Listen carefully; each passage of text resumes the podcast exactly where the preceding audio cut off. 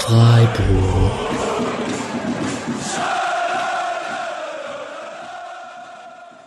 Dann, hallo und herzlich willkommen zur 212. Episode des Podcasts Freiburg. Es geht wieder los. Wir hatten zwar in der Sommerpause einige tolle Sonderfolgen, wie zum Beispiel das Nils Petersen Interview oder die große Draft-Folge, wo wir ein bisschen in Nostalgie geschwelgt sind. Aber jetzt geht's wieder richtig los. Wir werden über den SC sprechen. Ihr habt schon gesehen. Die Folge heißt die große Saisoneröffnungsfolge oder so ähnlich. Auf jeden Fall geht's um die Saison 23, 24. Äh, der SC tanzt auf drei Hochzeiten.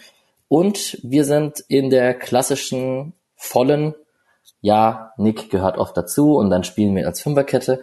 Aber jetzt sind wir gerade momentan zumindest äh, in der Viererkette unterwegs. Und ich begrüße meine drei Mitstreiter einmal. Hallo Misha. Salah aus La. Ich habe hier ein anderes Setup, deswegen mh, mm, ja, mal sehen, wie das hinhaut und ich muss oft auf den Mute-Button drücken. Ich hoffe, ich mache es auch immer, sonst hals etwas. Entschuldigt dafür. Hi. Aber Heimatgefühle aus der Lara Region, das ist doch auch was wert. Vielleicht spreadet sich das ja ein bisschen auf den, auf den SC Heimat, zu, die Nähe zur Heimat. Ähm, wir haben den Patrick. Hallo Patrick. Hallo Alex. Hallo. Und wir haben den Julian da. Hi, jetzt fühle ich mich fast unter Druck gesetzt, auch irgendein Lokalkolorit reinzubringen, wenn Misha schon mit Dialekt anfängt, aber hab keins. Vielleicht Gude aus Frankfurt. Deine Frankfurter, wenn wir nachher drüber sprechen, ob Freiburg höher oder nicht so hoch wie die anderen abschneiden. Genau, wir werden über die über die kommende Saison sprechen. Ähm, die Struktur des Podcasts ändert sich so ein klein bisschen im neuen Jahr. Es gibt ein paar Änderungen. Ich habe es gerade schon erwähnt, wir haben in der Sommerpause ein paar Folgen gemacht. Wir werden auch weiter eifrig dranbleiben, zumindest nach allen Spielen eine Episode zu machen. Ich weiß nicht, Julian, wie sehr wir jetzt anteasern können. Das haben wir jetzt nicht im Vorfeld besprochen. Das ist sehr professionell, dass wir den Frauen und der Frauenmannschaft einen etwas größeren Raum geben wollen als bisher. Genau, also genaueres schauen wir gerade noch, aber wir machen, fangen auf jeden Fall äh, an mit einer größeren äh, Saisonvorschau, wie eben diese Folge hier auch, nur explizit zu den Frauen und gucken dann, dass wir in einem sehr regelmäßigen Rahmen ähm, in der Frauenmannschaft eine eigene Besprechung, eigene Folgen äh, bieten und das nicht mehr quasi so äh, rangeklatscht besprechen müssen. Mhm. Zu den normalen Spielbesprechungen der ersten Herrenmannschaft wird alles gleich bleiben. Da wartet wieder eine Dreifachbelastung auf uns mit englischen Wochen in der Gruppenphase der Euroleague. Da freuen wir uns natürlich alle drauf. Äh, Auslosung ist in knapp ein bisschen weniger als einem Monat. Auch da schauen wir die ganze Zeit, wer so in den Playoff-Runden gerade gegen wen spielt und wer der mögliche Gegner sein könnte. Und ich hoffe, dass es Birko Hecken aus Göteborg wird, aber wir werden sehen. Und ähm, generell kann man sagen, wir werden wieder eine Kicktipp-Runde haben.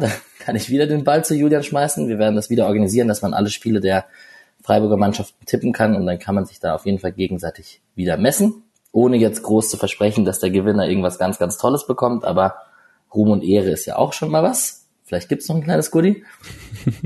ja, also ich werde auf jeden Fall wieder mein Bestes geben, alle Tipps einzutragen. Kicktip ist fürchterlich, wenn man so Spezialrunden machen möchte, äh, aber wir kriegen das hin.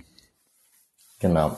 Und ähm, last but not least, ähm, das alles ist auch zeitaufwendig und wir wollen da dranbleiben und wir bleiben auch mit Spielerinterviews und wir wollen, haben auch so die eine oder andere hm, Pläne für das kommende Jahr und ähm, wer das honorieren möchte oder uns unterstützen möchte, kann das gerne tun.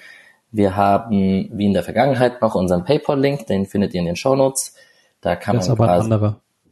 Ja, Gut. es ist ein, es ist ein neuer PayPal-Link, du hast natürlich komplett recht, aber es gibt einen PayPal-Link in den Show Notes. Äh, nicht mehr meinen persönlichen, sondern einen offiziellen Spotcast-Account. Und ähm, wir haben noch ein zweites Spendenmodell aufgemacht für Leute, die auf regelmäßiger Basis einen kleinen Obolus spenden möchten und das einfacher gestalten möchten, gibt es Patreon oder Patreon. Ähm, Gibt auch ebenfalls in den Shownotes zu finden und da kann man quasi unterschiedliche Spendenmodelle, unterschiedliche Pakete, Größen pro Monat spenden von einem Euro bis, ich glaube, wir hatten das Ziel 19,04 Euro für 1904 zu machen. Das lässt sich leider nicht eins zu eins abbilden aufgrund des Umrechnungskurses. Aber ähm, wir freuen uns sehr über Unterstützung. An dieser Stelle danke an alle, die uns unterstützt haben. Und ähm, ja, das motiviert uns und ähm, kommt auch alles bei uns an und äh, hält uns unsere laufenden Kosten, ähm, ähm, bezahlt die laufenden Kosten, aber auch eben, dass wir uns mal ein Bierchen gönnen können zusammen. So, das war jetzt kurz ein etwas längerer Housekeeping-Part am Anfang. Ähm, wir haben einiges vor. Wir werden heute, und das ist vielleicht die größte Änderung zu den regelmäßigen Podcast-Folgen, wir wollen am Anfang der Episode immer so ein bisschen die aktuellsten Themen besprechen. Das wollen wir auch heute tun. Ähm, so was in den letzten Wochen passiert ist. Stichwort neue Trikots oder Tickets oder nur darf ich zu Barcelona. Ähm, dann haben wir, so wie wir es in den letzten Jahren auch gemacht haben, einmal ein kleines Fazit zur Vorbereitung, wollen über Transfermarkt und Kader sprechen. Ähm, das Transferfenster hat ja noch länger geöffnet. Ähm, das wird sicherlich spannend, was da noch passiert. Und am Ende wollen wir äh, einmal unsere Tipps abgeben in größerer Form. Einmal zum SC allgemein, aber auch zum, zur Bundesliga. Und werden auch diese Tipps, wir versprechen es, aufbewahren, um in der Saisonabschlussepisode äh, am Ende des Jahres, irgendwann im Mai, Juni, uns auch roasten lassen zu können falls wir absolute Scheiße getippt haben. So, ich glaube, das war ganz gut zusammengefasst. Und jetzt frage ich doch einfach mal den Patrick, wie er das neue Trikot findet, was der SC zur neuen Saison hat. Ich finde es nicht gut. Ähm, ich glaube, ich fand, als die Teaser rauskam und dann auch äh, ja schon davor irgendwie die ersten Entwürfe so rumgegangen sind, war ich nach dem ersten Teaser ein bisschen beruhigt, weil es nicht ganz so schlimm war, wie es teilweise aussah. Ähm, dann kamen die raus und dann fand ich es ganz grauenvoll. Ich fand das Weiße noch okay, allerdings ist das Weiße eigentlich eine Frechheit dafür, dass es einfach ein weißes Sporttrikot ist äh, für den Preis. Ähm, und dann fand ich ganz lange das Schwarze ein bisschen besser als das Rote. Das würde ich inzwischen nicht mehr ganz mitgehen, weil ich finde, das Rot-Weiß hat zumindest noch einen kleinen Kon äh, Kontrast. Das Schwarz-Grau fände ich das Schlimmste, was wir jemals hatten. Äh, Soweit bin ich inzwischen, glaube ich. Ähm, aber es ist nicht toll. Also es ist wirklich nicht toll. Wir haben ja im Vorfeld gesagt, dass aufgrund des Wunsches an Diskussion und Kontroverse im Spotcast ich jetzt die Rolle einnehme, desjenige oder der, der das Trikot wunderschön findet und verteidigt. Ähm, Julian hat gesagt, dass ich wie ein Fan an dem Winde oft war und zwischen heute steht er mit dem rechten Fuß auf und findet es wunderschön und dann steht er mit dem linken Fuß auf und findet es total scheiße ich habe mich tatsächlich ein bisschen dran gewöhnt und wenn dann, wenn man das Trikot an den Spielern sieht und wenn sie dann ihren Media Day hatten und auch ein professionelles Shooting hatten und nicht so einen komischen Reveal ähm, im Voraus, ich finde es jetzt eigentlich ganz okay, aber das natürlich auch, weil so wunderschöne Menschen wie Junior Adamu oder Lukas Höhler dann das Trikot präsentieren und ich dann mich nicht mehr komplett lösen kann. Julian, ja, nee, also ich bin kein Fan.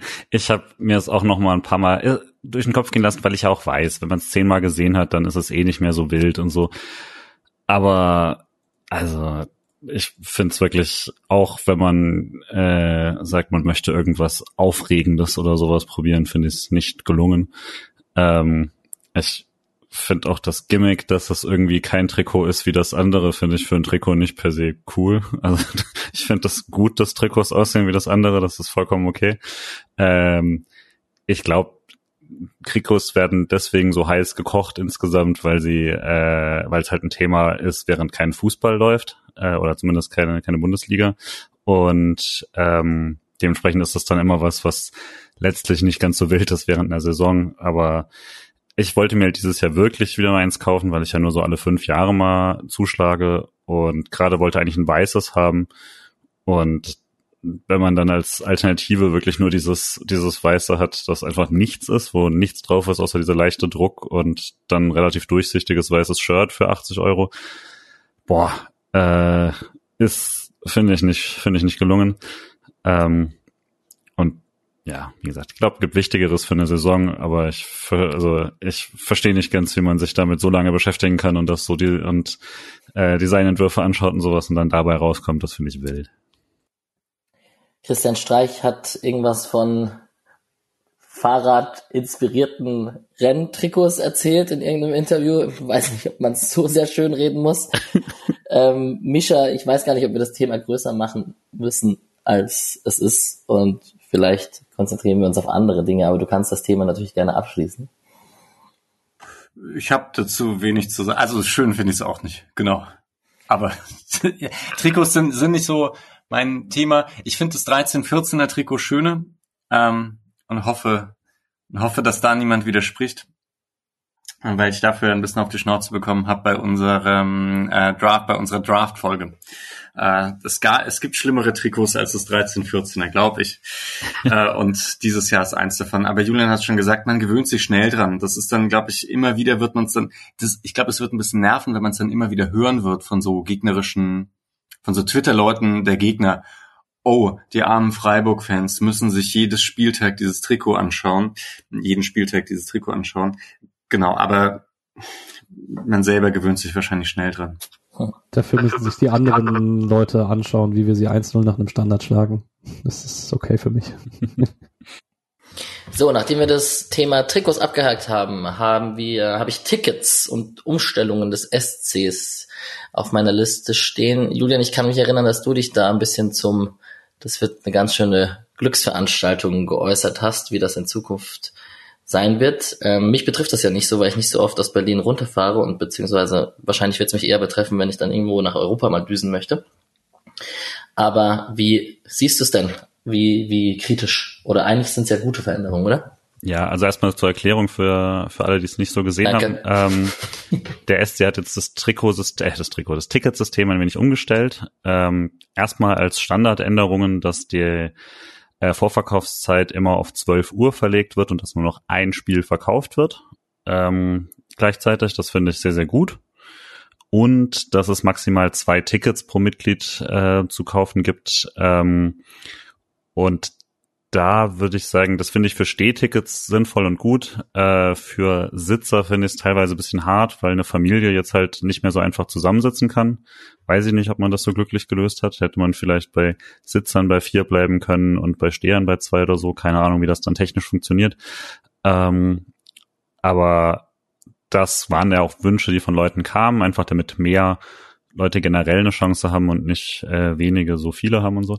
Und dann als große Änderung gibt es jetzt ein sogenanntes Joker-System, was nichts mit Nils Petersen zu tun hat, sondern ähm, dass jetzt quasi jedes Mitglied einmal pro Saison bei einem Spiel, egal ob heim oder auswärts, einen Joker ziehen kann und dann wird vor, äh, bevor die Tickets quasi in den Mitgliederverkauf gehen, gibt es dann diese Joker-Phase, wo, wo erstmal alle die oder erstmal nur Tickets vergeben werden können an diejenigen, die diesen Joker gezogen haben.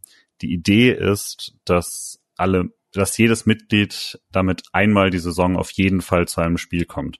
Oder nicht auf jeden Fall, aber sehr gute Chancen hat. Und wenn das darüber klappt und du über diese Joker-Phase ein Ticket bekommst, dann äh, kriegst du deinen, ähm, dann ist dein Joker weg. Wenn das nicht klappt, dann kannst du ihn das nächste Mal probieren. Ähm, so habe ich das zumindest verstanden. Gerne korrigieren, wenn das jemand besser verstanden hat. Und ähm, das finde ich an sich nicht blöd. Äh, hat ein bisschen eine seltsame, so ein bisschen gamifizierte äh, Logik quasi. Ähm, kann aber dann halt auch dazu führen, dass manche Spiele dann äh, komplettes äh, Stechen und Hauen in dieser Joker-Phase werden. Oder man halt pokert nehme ich es jetzt fürs Viertelfinale in der Euroleague oder kommen wir auch ins Halbfinale oder so. Deswegen wird bestimmt spannend. Heimspiel Bayern? Ist das nicht irgendwie, das, also kann das nicht sein, dass da einfach nicht funktionieren wird und irgendwie das Stadion oder naja, mit Jokern ausverkauft wird es wahrscheinlich dann nicht. Oder ich weiß nicht, wie schätzt ihr das ein? Ja, genau, solche waren die Frage. Also so, ob die, ob ähm, genau die großen Spiele dann halt, äh, die klassischerweise immer hohe Nachfrage haben, dann das sind, wo alle Leute diese Joker ziehen. Ob jetzt das Heimspiel dadurch voll wird, weiß ich aber auch nicht. Ich meine, jetzt äh, stell dir vor, wir ziehen auf einmal Liverpool in der Euroleague oder so, ne? Äh, ich glaube, dann wird der Joker für alle draufgehen. Ähm, dann wird das vermutlich auch wieder nicht, nicht so viel bringen oder so, aber äh, ist vermutlich dann eben die Chance, dass, dass Leute die unbedingt zu Bayern wollen, es vielleicht da verbraten und dafür andere Leute die Chance haben, nach Turin zu fahren oder so, wenn man es jetzt mit letzter Saison nimmt. Vielleicht kann man verlieren aber auch einige die ganze Saison und müssen dann am letzten Spieltag Heimspiel Heidenheim nehmen. oder verkaufen ihren Joker über Viagogo. Ja, möglich. ja, okay. Ja, das wird spannend. Ähm, wie du schon gesagt hast, hängt ja natürlich auch ein bisschen davon ab, gegen wen man so spielt, auch international. Mit ja, obwohl, ich wollte jetzt gerade sagen, mit Heidenheim und Darmstadt sind jetzt auch nicht die attraktivsten Gegner hochgekommen im Vergleich zu Schalke und ähm, den anderen. Aber naja, wir werden sehen. Das wird spannend zu beobachten und wir werden sicherlich das ein oder andere Mal drüber sprechen. Ich glaube, also für mich der große Vorteil ist, auch wenn es ein Nachteil ist für die zwei Spiele, ähm, die nervigen Spiele sind ja immer die gegen Bayern und Dortmund, wo du halt die super vielen Mitglieder hast, die eigentlich nicht primär Freiburg-Fans sind, sondern in 16 von 17 Heimspielen Freiburg-Fans sind. Äh, ähm, die werden dann halt alle ihren Joker gegen Dortmund und Bayern nehmen und dann halt vielleicht einen kürzeren ziehen in den anderen Spielen. Dafür ist die Wahrscheinlichkeit größer, dass es vielleicht im nächsten Jahr wieder mehr gelbe Trikots und Bayern-Trikots sind in den beiden Spielen. Aber die sind eh immer nervig als Heimspiele, finde ich. Von dem her ist es mir da ein bisschen egal. Yes. Als Zusatz habe ich jetzt heute noch erst gesehen, dass das Ticket auch jetzt fünf Stunden vor Anpfiff zählt zur Anreise und so. Und das ist ja auch sicherlich nichts Schlechtes für Leute, die es ein bisschen länger her haben oder früher losfahren wollen, etc.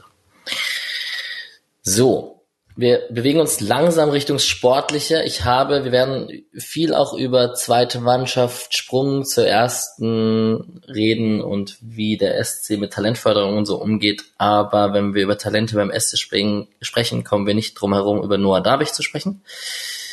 Ist jetzt, also ganz, ganz offiziell ist es glaube ich noch nicht, aber man kann eigentlich davon ausgehen, dass es klappt und passiert wird zum FC Barcelona wechseln für einen siebenstelligen Millionenbetrag, irgendwie zwei, zweieinhalb waren mal im Raum. Das wird mal gucken, wie viel davon offiziell noch rauskommen wird und nicht und was für Deals das gibt. Aber ist ja auf jeden Fall mal eine interessante Entwicklung, dass ein 16-Jähriger vom SC aus der Jugend, der jetzt wahrscheinlich für die zweite Mannschaft eingeplant gewesen wäre und von dem Streich auch viel hält und es schade findet, dass der zum FC Barcelona in die Akademie oder wo auch immer. Es wird spannend, wie sie mit ihm planen. Mischa, was halten wir davon? Ich hätte ihn gerne gesehen und geguckt, wie sich so ein sehr, sehr, sehr hochgepriesener Spieler über die zweite Mannschaft beim SC vielleicht so ganz schnell empfehlen kann. Hätte ich auch gern gesehen. Ich habe ähm, ich habe ja kaum Spiele von dem gesehen. Ich habe auch die, was war es, U17 äh, mhm. Europameisterschaft? Ist richtig, ja. Ja, äh, da habe ich auch nichts gesehen, aber dann dieses Testspiel, in dem er mitgespielt hat. Und da fand ich es schon auch beeindruckend für das Alter, wie der, wie der da mitgespielt hat. Und naja, man hat ja dann auch schon einiges gehört, dass der sehr talentiert ist. Und am Ende dieses Tor, das er geschossen hat, ich meine, so krass war es jetzt auch nicht, war halt ein Doppelpass, aber trotzdem hatte der für sein Alter auch echt eine ordentliche Überzeugung, hm, dass er da dass er da dann so durchgeht und das Tor schießt. Mm, ja. Hey, ich glaube, wenn der wirklich so talentiert ist, wahrscheinlich hätte er eh nicht lange für, für Freiburg gespielt. Vielleicht wäre halt der normale Weg gewesen, jetzt irgendwie ein Jahr zweite Mannschaft, wenn dann wirklich so gut ist, ein Jahr Anlauf beim Freiburg in der ersten Mannschaft und dann ein Jahr da wirklich gut spielen und dann wäre er auch weg gewesen. Hm, weiß nicht, ob das dann viel zufriedenstellender ist. Oder ob, oder ob es halt nicht cooler ist, Sildilia zu sehen oder Weißhaupt oder so. Deswegen bin ich jetzt auch nicht to tot traurig, dass das nicht funktioniert hat. Dann, also, ne, wenn es diese Tendenzen jetzt eh schon gab, dann ist es auch egal, ob es dieses oder nächstes Jahr passiert, würde ich sagen. Wie fandet ihr es? Wart, wart ihr jetzt total David hyped oder ähm, war das jetzt eh eine Sache, die erst seit diesem Sommer dann irgendwie so passiert ist. Also sowas bei mir, deswegen habe ich jetzt auch nicht so die krasse Bindung zu diesem Spieler. Ja, hat sich halt über diese U17-Europameisterschaft langsam dann so angedeutet, dann wurde es immer lauter und dann haben wir in der Gruppe immer mehr drüber geredet und Noah Davich, der nächste Noah nach Arthur Bolu und Weishaupt, ich persönlich bin ja so, also die größten Diskussionen online und auch bei uns in der Gruppe und so sind ja oft dann, kann man das einem 16-Jährigen übel nehmen, so einem Angebot hinterher zu rennen. Und jetzt hat es natürlich so ein Geschmäckle nach letzter Saison mit Schalay und seinem Vater, dass jetzt da auch anscheinend der Vater, der die Beraterrolle übernimmt. Aber äh, ich weiß nicht, ob ich mit 16 so einem Gehalt und so einem so einer Chance, ob ich dann Nein hätte sagen können, wollen. Ich glaube nicht.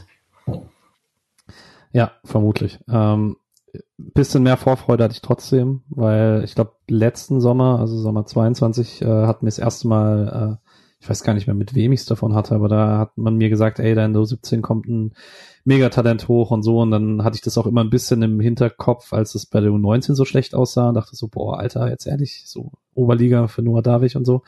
Ähm, und dann hat sich das in U17 eben nochmal intensiviert. Ähm, so Hard Feelings habe ich für ihn jetzt auch nicht. Also ich kann es auch verstehen. Ich hätte, glaube mit 16 oder 17 zu La Masia auch nicht Nein gesagt. Ähm, wahrscheinlich hätte es mir auch schwer gefallen, äh, zu Freunden und Familie Tschüss zu sagen, aber ist ja für, du hast ja als Fußballer auch schon mit 16 oder 17 halt super viel da rein in, investiert. Das ist ja schon nochmal was anderes. Muss man nur Christian Günther zuhören, wie er über seine Jugend redet und so. Ähm, für mich ist halt, keine Ahnung, bei Fußballspielern tut schon mehr weh. Also ich will zu Fußballschülern noch einfach ein bisschen mehr Bindung aufbauen. Ich hätte gerne so diese anderthalb krassen Jahre für uns gehabt oder so und dann irgendwie mit Freude verfolgt, was er woanders macht. Also ich krieg das so, ich habe, wie man hier weiß, ich habe zwei, drei sehr gute Freunde, die Nürnberg-Fans sind, die haben eine krasse emotionale Bindung zu Ilkay Gündogan, auch wenn der nur anderthalb Jahre Stammspieler dort war, aber der war halt anderthalb Jahre herausragender Stammspieler und wurde danach einer der besten Spieler der Welt. Und ich glaube, dass es schon was anderes macht, wie meine Karriere verfolgt. Ich glaube, ich werde schon immer mal wieder im Hinterkopf haben, so, oh, der kommt aus Freiburg. Aber es wäre halt nicht wie bei Charles Soyuncu jetzt, als der bei Leicester so krass war. Das, da habe ich mich anders mitgefreut, glaube ich. Ja. Aber du verurteilst den 16-Jährigen auch nicht und sagst. Überhaupt nicht. Überhaupt nicht. Nee. Ja, das ist auch voll der gute Punkt. Also es stimmt, dass man bei so einem Megatalent, wenn der jetzt wirklich so durchgehen sollte, hätte ich auch Bock gehabt, dass der dann mal da äh, in Freiburg gespielt hätte. Ich frage mich noch ganz kurz, ob es halt nicht auch eine nicht auch eine gute Entscheidung ist. Also weil ähm, bei allen Möglichkeiten, die Freiburg jetzt hat, und ich glaube eben diese zweite Mannschaft in der dritten Liga ist schon irgendwie ganz cool. Mh, mm, und irgendwie klappt es jetzt auch ganz gut mit den Talenten in letzter Zeit bei Freiburg. Aber Barcelona ist halt schon noch mal eine andere Nummer irgendwie. Und ich glaube, auch wenn das sicher schwierig ist mit der Sprache und so weiter und so fort, ähm, die kümmern sich schon gut um den, denke, denke ich. Um so ein leichtes Gegengewicht noch aufzubauen, ähm, was mich so ein bisschen immer gestört hat, dann, wenn ich das so die Diskussion darum gelesen habe, auch so von außerhalb von Freiburg, ist, dass dann halt gerne das so dargestellt wurde als, naja, wer sagt schon Nein zu so viel Geld? Äh, das verstehe ich. Ähm, aber die Alternative war ja nicht, äh, er arbeitet nebenbei bei McDonalds oder so, wie ein 16-Jähriger das vielleicht machen würde oder wie ich halt früher gejobbt habe, sondern die Alternative, die sehr sicher auf dem Tisch war, war ein Vertrag deutlich über einer Million Euro pro Jahr, äh, vermutlich deutlich mehr ähm, oder zumindest etwas mehr. Ähm, und wenn es stimmt, dass er, dass es, dass es äh, dann darum ging, dass, dass quasi das, äh, der gewünschte Vertrag äh, in Freiburg so hoch gewesen wäre, dass er gleich bei den Topverdienern mitgegangen wäre, dann finde ich, die Alternative geht dann nicht mehr ganz so auf, zu sagen, naja, äh, man muss es ja quasi mitnehmen, dann, wer kriegt, wie oft kriegt man diese Chance, weil auf dem Tisch lag ja auch ein sehr, sehr gutes Angebot vom SC Freiburg. Und dann würde ich das schon auch nochmal äh, hochheben. Ich grundsätzlich würde ich immer ungern den äh, 16-jährigen Spieler jetzt da in die Schusslinie nehmen.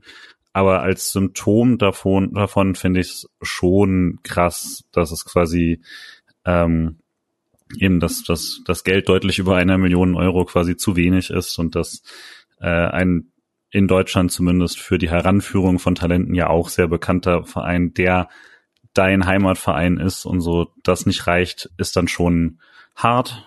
Ähm, ich würde gleichzeitig sagen, manche müssen ein bisschen bremsen, wenn man das zu sehr auf einer, hier sieht man, der Fußball geht kaputt oder das ist unloyal und so Ebene nur diskutiert, weil gleichzeitig beschwert sich beim SC auch keiner, wenn ein CD herkommt oder so, äh, den man ja dann auch geholt hat aus dem Ausland für die U19 oder beziehungsweise direkt dann die U21.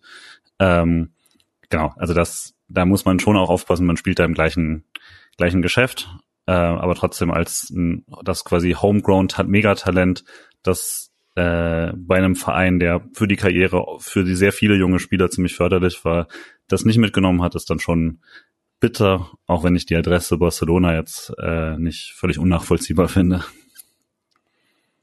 Madrid hätte ich cool gefunden, so finde ich es natürlich absolut scheiße. Hm. Naja. Sorry. Ich finde vielleicht noch ganz kurz, wo ich halt überhaupt keinen Bock gehabt hätte, wäre so ein 17-jähriges Talent, 18-jähriges Talent, das dann so die ganze Zeit Ansprüche anmeldet, jetzt Stammspieler sein zu müssen, obwohl mhm. halt, obwohl einfach noch nicht so weit ist, ne? Also dann technisch gute Anlagen, aber defensiv vielleicht noch nicht so drinne und auf der Position. Also ich hätte da auch viel Potenzial für Also nicht für die Ilkay Gündogan-Story gesehen, sondern ähm, ja, für viel Ärger und dann gibt's nicht mal eine Saison, in der es so richtig funktioniert. Ja, wir ersparen uns jegliche darf ich über darf ich sprechen Wortspiele im nächsten Jahr und in den nächsten Jahren, das ist doch auch gut. Gut, dass, gut, dass du zumindest einmal gemacht hast. Ja, ja. äh, schade, lässt grüßen. Wir äh, können, glaube ich, aber zum nächsten Thema übergehen und werden das sicherlich verfolgen, wie er sich schlägt. Und äh, vielleicht schafft er es ja nicht ganz und kommt irgendwann zurück. Das kann ja auch sein. Also, wir werden sehen. Patrick, ich glaube, das schlägt uns einen guten Bogen, bevor wir über Vorbereitungsfazit und das Spiel gegen Empoli und so sprechen, eigentlich über den Themenkomplex sprechen, den du noch aufmachen wolltest. Und das hat generell was mit dem SC, zweite Mannschaft, erste Mannschaft, Talentförderung zu tun und wie man quasi sich gerade auf dem Transfermarkt anstellt. Ähm, ein bisschen zurückhaltend, man bleibt zusammen, der Kader wird nicht jünger auf vielen Positionen, man, man möchte schon auch maximalen sportlichen Erfolg aber vielleicht ist es ja ein ganz guter Punkt, um jetzt darüber zu sprechen, wie es der SC denn macht mit den Weißhaupts und perspektivisch Mika Bauers und allen möglichen dieser Welt, die gerade beim Freiburg spielen. Ja, also ich, ich finde es gar nicht so leicht, das zusammenzufassen, um ehrlich zu sein. Ähm, ich lese nur sehr viel Diskussion diesen Sommer über Kaderbreite, und ich glaube, dass dieses Thema aktuell ein bisschen schwer zu greifen ist, weil ein sehr großer Faktor, den wir alle nicht beurteilen können, ist, wie hoch das Niveau der Drittligamannschaft ist und wie hoch das durchgängige Talentniveau ist, das aktuell nachkommt. Und ich glaube, soweit ich es von außen bei allen äh, beurteilen kann, ist, dass äh, das Niveau krass gestiegen ist. Der Spieler aus der zweiten Mannschaft kommen und zwar nicht vom Talentlevel her, sondern auch vom Thema taktische Ausbildung. Ich habe das schon mal ähm, bei der ähm, Folge, die Nick und ich gemacht haben nach den zwei Testspielen, nach den ersten beiden, habe ich es schon über Merlin Röhl gesagt, der ja letzte Saison eigentlich fast nur für Thomas Stamm in der dritten Liga gespielt hat und der einfach taktisch fast keine Fehler mehr gemacht hat in dieser Vorbereitung. Und früher hat man immer gebraucht, dass die Spieler ein Jahr unter Christian Streich spielen, dass die keine Fehler mehr machen und das ist einfach vorbei. So, die kommen hoch, die spielen ein Jahr dritte Liga, die spielen auf einem höheren Niveau, die spielen bei einem sehr guten Trainer und dann ist der Weg deutlich kürzer. Und ich glaube schon, dass das ein großer Entscheidungsfaktor dafür ist, dass man sagt, okay, man möchte jetzt auf jeden Fall einen Top Neuner. Ich glaube, da schreien jetzt genug Spatzen von den Dächern, dass da auf jeden Fall jemand kommen wird, wenn man es irgendwie äh, realisiert bekommt. Aber man braucht jetzt nicht um jeden Preis nochmal jemand zusätzliches für die Kaderbreite in der Offensive, sondern man sagt dann, okay, man hat die Leute, die man hat. Und sollte jetzt dieses Jahr alles schiefgehen, dann spielt da halt Mika Bauer für zehn Minuten pro Spiel oder so. Dann ist es nicht perfekt, aber dann ist es so und man verbaut diesen Weg nicht für die Zukunft, weil sehr viel damit zu rechnen ist, dass Mika Bauer vielleicht nächsten Sommer für den Schritt bereit ist. Und ich glaube schon, dass es äh, gerade, dass man Trainingssichte besser, besser aufgefüllt bekommt und dass man ähm, einfach so einen Schattenkader hat hinten dran, der im Zweifel aufrückt, wenn Leute aufhören. Man sieht es auch im zentralen Mittelfeld, wie viele verschiedene Patronen man jetzt hat für die Höfler-Nachfolge und so, dass man von der Kaderbreite her ein bisschen konservativer handelt als früher und da sich dann halt nicht Gaetan Büßmann oder Harvard Nielsen oder Ryan Kent oder was weiß ich von vor sechs, sieben Jahren dazu holt, damit man da jemanden für den Kader besetzt hat, weil die Alternative, die dahinter kommt, nicht drei, vier Klassen schlechter spielt, sondern der Abstand deutlich geringer ist. Und man sieht es auch daran, um noch einen letzten Punkt zu machen, wenn die Spieler weggehen von der Drittligamannschaft und es reicht nicht ganz für die erste Mannschaft, wie schnell die auf Profiniveau fun funktionieren in anderen Teams. Das ist sehr beeindruckend und äh, deswegen mache ich mir persönlich überhaupt gar keine Sorgen um die Kaderbreite.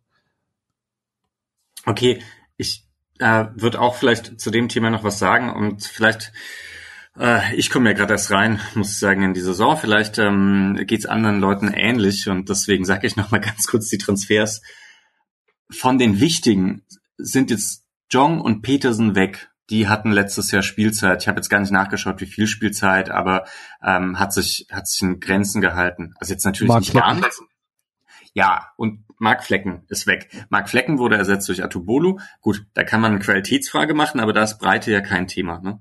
Ähm, und äh, weil Atubolu ähnlich breit ist wie Flecken. Mhm. und äh, dann hat man eben Adamo für Jong und Peterson. Trey ist verletzt. Äh, das ist Also da hat man, glaube ich, wirklich einen weniger. Und wie du gesagt hast, irgendwie, dass das mit dem Neuner jetzt gerade nicht so geklappt, das ist, glaube ich, wirklich ärgerlich. Und das ist auch irgendwie ein schlechtes Zeichen. Also auf jeden Fall muss ich mich da halt an frühere Saisons erinnern, wo es dann lange nicht geklappt hat mit den Transfers und das waren dann meistens nicht so gute Saisons. Aber ich glaube, die, die, ähm, die Situation ist eine vollkommen andere. Ne? Aber also im Prinzip sieht's halt sau ähnlich aus wie letztes Jahr, nur dass eine Menge junge Spieler ein Jahr länger jetzt irgendwie schon dabei sind als äh, davor. Deswegen mache ich mir da halt grundsätzlich nicht so viel Sorgen, was das angeht.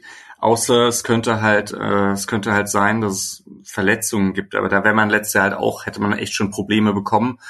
Ähm, das Risiko geht man halt irgendwie ein. Allerdings hatte man jetzt halt auch schon ziemlich lang keine von diesen solchen Saisons mehr, ähm, wo sich dann wirklich sehr viele auf einmal verletzt haben. Hm. Bisschen breiter wäre mir lieber, weil ich auch fand, dass man am Ende der letzten Saison gemerkt hat, dass es ein bisschen an Kraft gefehlt hat.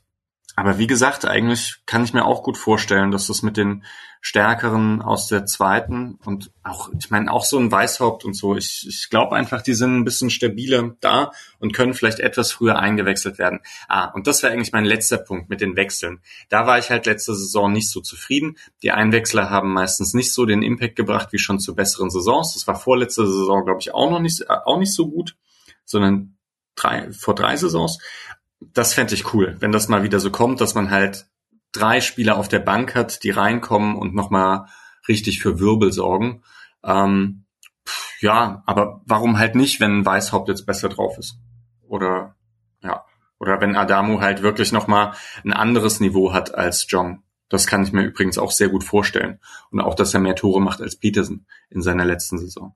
Hm. Deswegen, das schön bin, ich bin äh, schon auch, ich finde es schon auch halbwegs in Ordnung, was bisher ist. Jetzt ohne zu sagen, äh, ist doch alles voll geil, aber mh, hm, auf keinen Fall da Panik ähm, walten zu lassen. Und hey, also Nachwuchsspiele finde ich immer interessant. Ich störe mich auch so ein bisschen eben wie ihr in der in der Online-Diskussion dazu ähm, darum, dass dass man so viel andere Vereine äh, als Vergleich heranzieht, was ich nie so ganz sinnvoll finde, äh, weil man ja sonst gerne betont, was der SC alles besser und anders macht oder sowas. Und ähm, ich glaube, ein Punkt, den man bei der Kaderbreite sagen muss, ist, mh, dass das viel gelobte Freiburger Kollektiv und all diese Sachen, die funktionieren eben auch, weil fast alle ähm, Spieler, die einen gewissen Status in der Mannschaft haben, auch Spielzeit bekommen. Und ähm, klar, bei einem anderen Charakter hätte jemand wie Nils Petersen natürlich mehr stunk gemacht oder so. Das ist dann natürlich auch äh, eine Sache, dass man gewisse Leute holt und dass man etwas kultiviert und dass man auch ein bisschen Glück hatte, äh, was für ähm, Typen man in so einer Mannschaft hat. Aber ähm, es war ja niemand wirklich abgehängt vom Kader, der lange da war äh, und eigentlich Anspruch auf mehr hätte. Und das ist in anderen Mannschaften anders und damit hängt dann, glaube ich, auch das Überperformen schon auch zusammen. Das ist ein Balanceakt, weil wenn es zu eng ist und dann fallen zwei Leute auf der gleichen Position aus, dann hat Freiburg auch nicht äh, den Kader, um das einfach aufzufangen, zu ersetzen. Das haben aber viele andere auch nicht, die dann ihren dritten spielen oder so. Und dann ist der Unterschied zum talentierten Drittligaspieler auch nicht mehr ganz so gigantisch. Trotzdem würde ich sagen, aktuell ist er ein bisschen zu klein. Das ist so wie es klingt, ist der SC ja auch dran, noch offensiv ein oder zwei Sachen zu machen. Fände ich auch gut. Ähm, aber wenn jetzt zum Beispiel, äh, äh, wenn jetzt Kofi irgendwie fit wäre oder so, schon direkt, würde ich auch sagen, also mit dem Kader hätte ich jetzt echt keine Bauchschmerzen. Das ist halt dadurch, dass Jong weg ist und Trey eben noch nicht wieder, noch nicht wieder da, wird's dann halt eng und so. Äh, und dann noch ein Stürmer oder so würde natürlich auch mehr Optionen bieten, dass dann andere bisschen äh, rückgezogen spielen können und so. Aber ja, also eine Panik habe ich da auf jeden Fall auch nicht. Jetzt eben noch das, der Plus X-Spieler würde diesen Kader aber schon nochmal ähm, auch um eine ganze Ecke attraktiver machen, natürlich. Ich würde nur eben sagen, die Panik ist insoweit unangebracht. Man sollte den SC nicht mit irgendwem vergleichen, sondern mit sich selber. Und da sehe ich jetzt keinen gigantischen Unterschied zu sonst. Äh, es ist manches aber schon ein bisschen auf Kante genäht, natürlich. Vielleicht, um es abzuschließen, noch ein Punkt von mir, der eigentlich ganz gut passt zu dem, was du gerade gesagt hast. Ich habe immer dieses Klischee-Denken, dass neue Impulse ganz gut tun und dass sich das nicht so abschleift, das ist falsche Worte für, aber dass es halt einfach neue Impulse gut tun würden. Ähm, jetzt kann man natürlich aus Patricks Warte kommen und sagen, die neuen Impulse bieten auch die Spieler, die da aus der zweiten Mannschaft nachrücken und dadurch kommt automatisch auch frischer Wind rein. Plus so ein, du hast gerade gesagt, die verdienten Spieler ähm, bekommen auch ihre Minuten, also bekommen die auch so ein bisschen ihren Vertrauensvorschuss für das, was sie in den letzten Saisons geleistet haben und auch wieder da auf den internationalen Platz gekommen zu sein. Scheint kollektiv ja nicht so schlecht zu tun, da gebe ich dir schon recht. Aber so so zwei, drei neue Herausforderer, die die nochmal an ihr Limit bringen, ähm, tut einem Gregoritsch bestimmt auch nicht schlecht. Oder einem Höhler oder so. Ja, allerdings muss man ja schon sagen, das kann auch aus der Mannschaft kommen. Also wenn man so sich die letzten Jahre anguckt, wo die großen Impulse so herkommen, Marc Flecken war länger da, bevor er Nummer eins wurde, der, glaube ich, mit seinem Selbstbewusstsein im Tor sehr gut getan hat. Das hat Arturo, glaube ich, auch. Nico Schlotterbeck kam, äh, da wurde es mehrfach genannt innerhalb der Mannschaft, wie gut es der, dem Team tat, dass er halt so ist, wie er ist.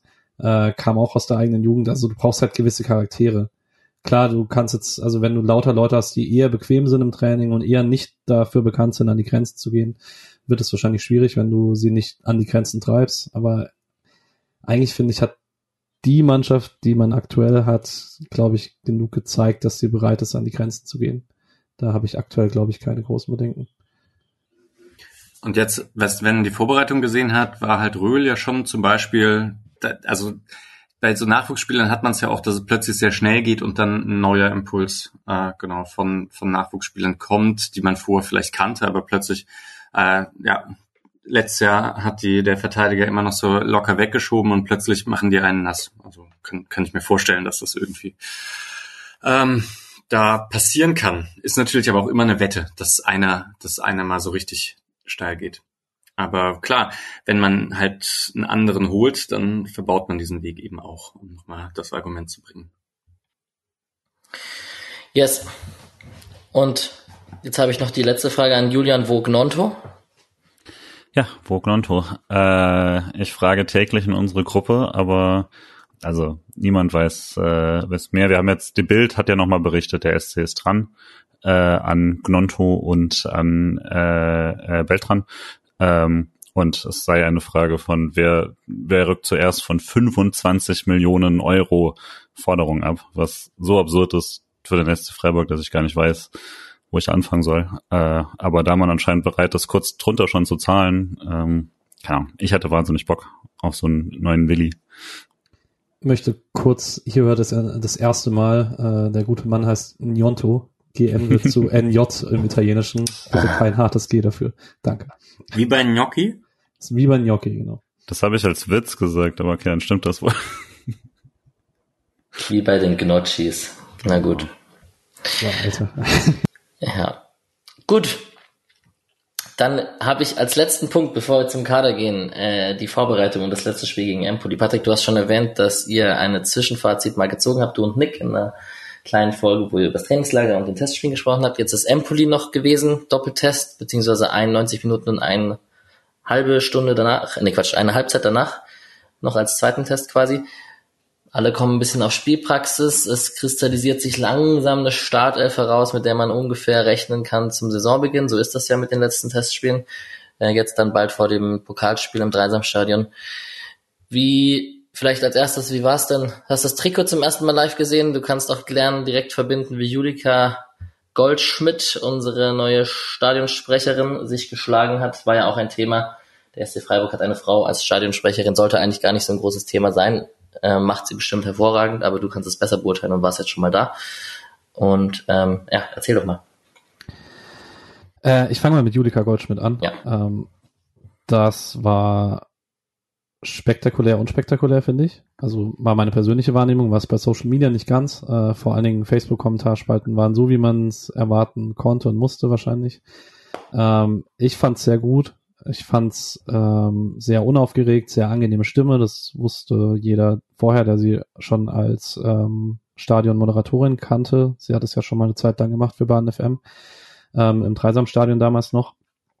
Ähm, und dann war ein Hauptkritikpunkt, den ich online gelesen habe, dass sie sehr unemotional gewesen wäre, was ich einen super albernen äh, Kritikpunkt fand für ein Testspiel gegen Empoli.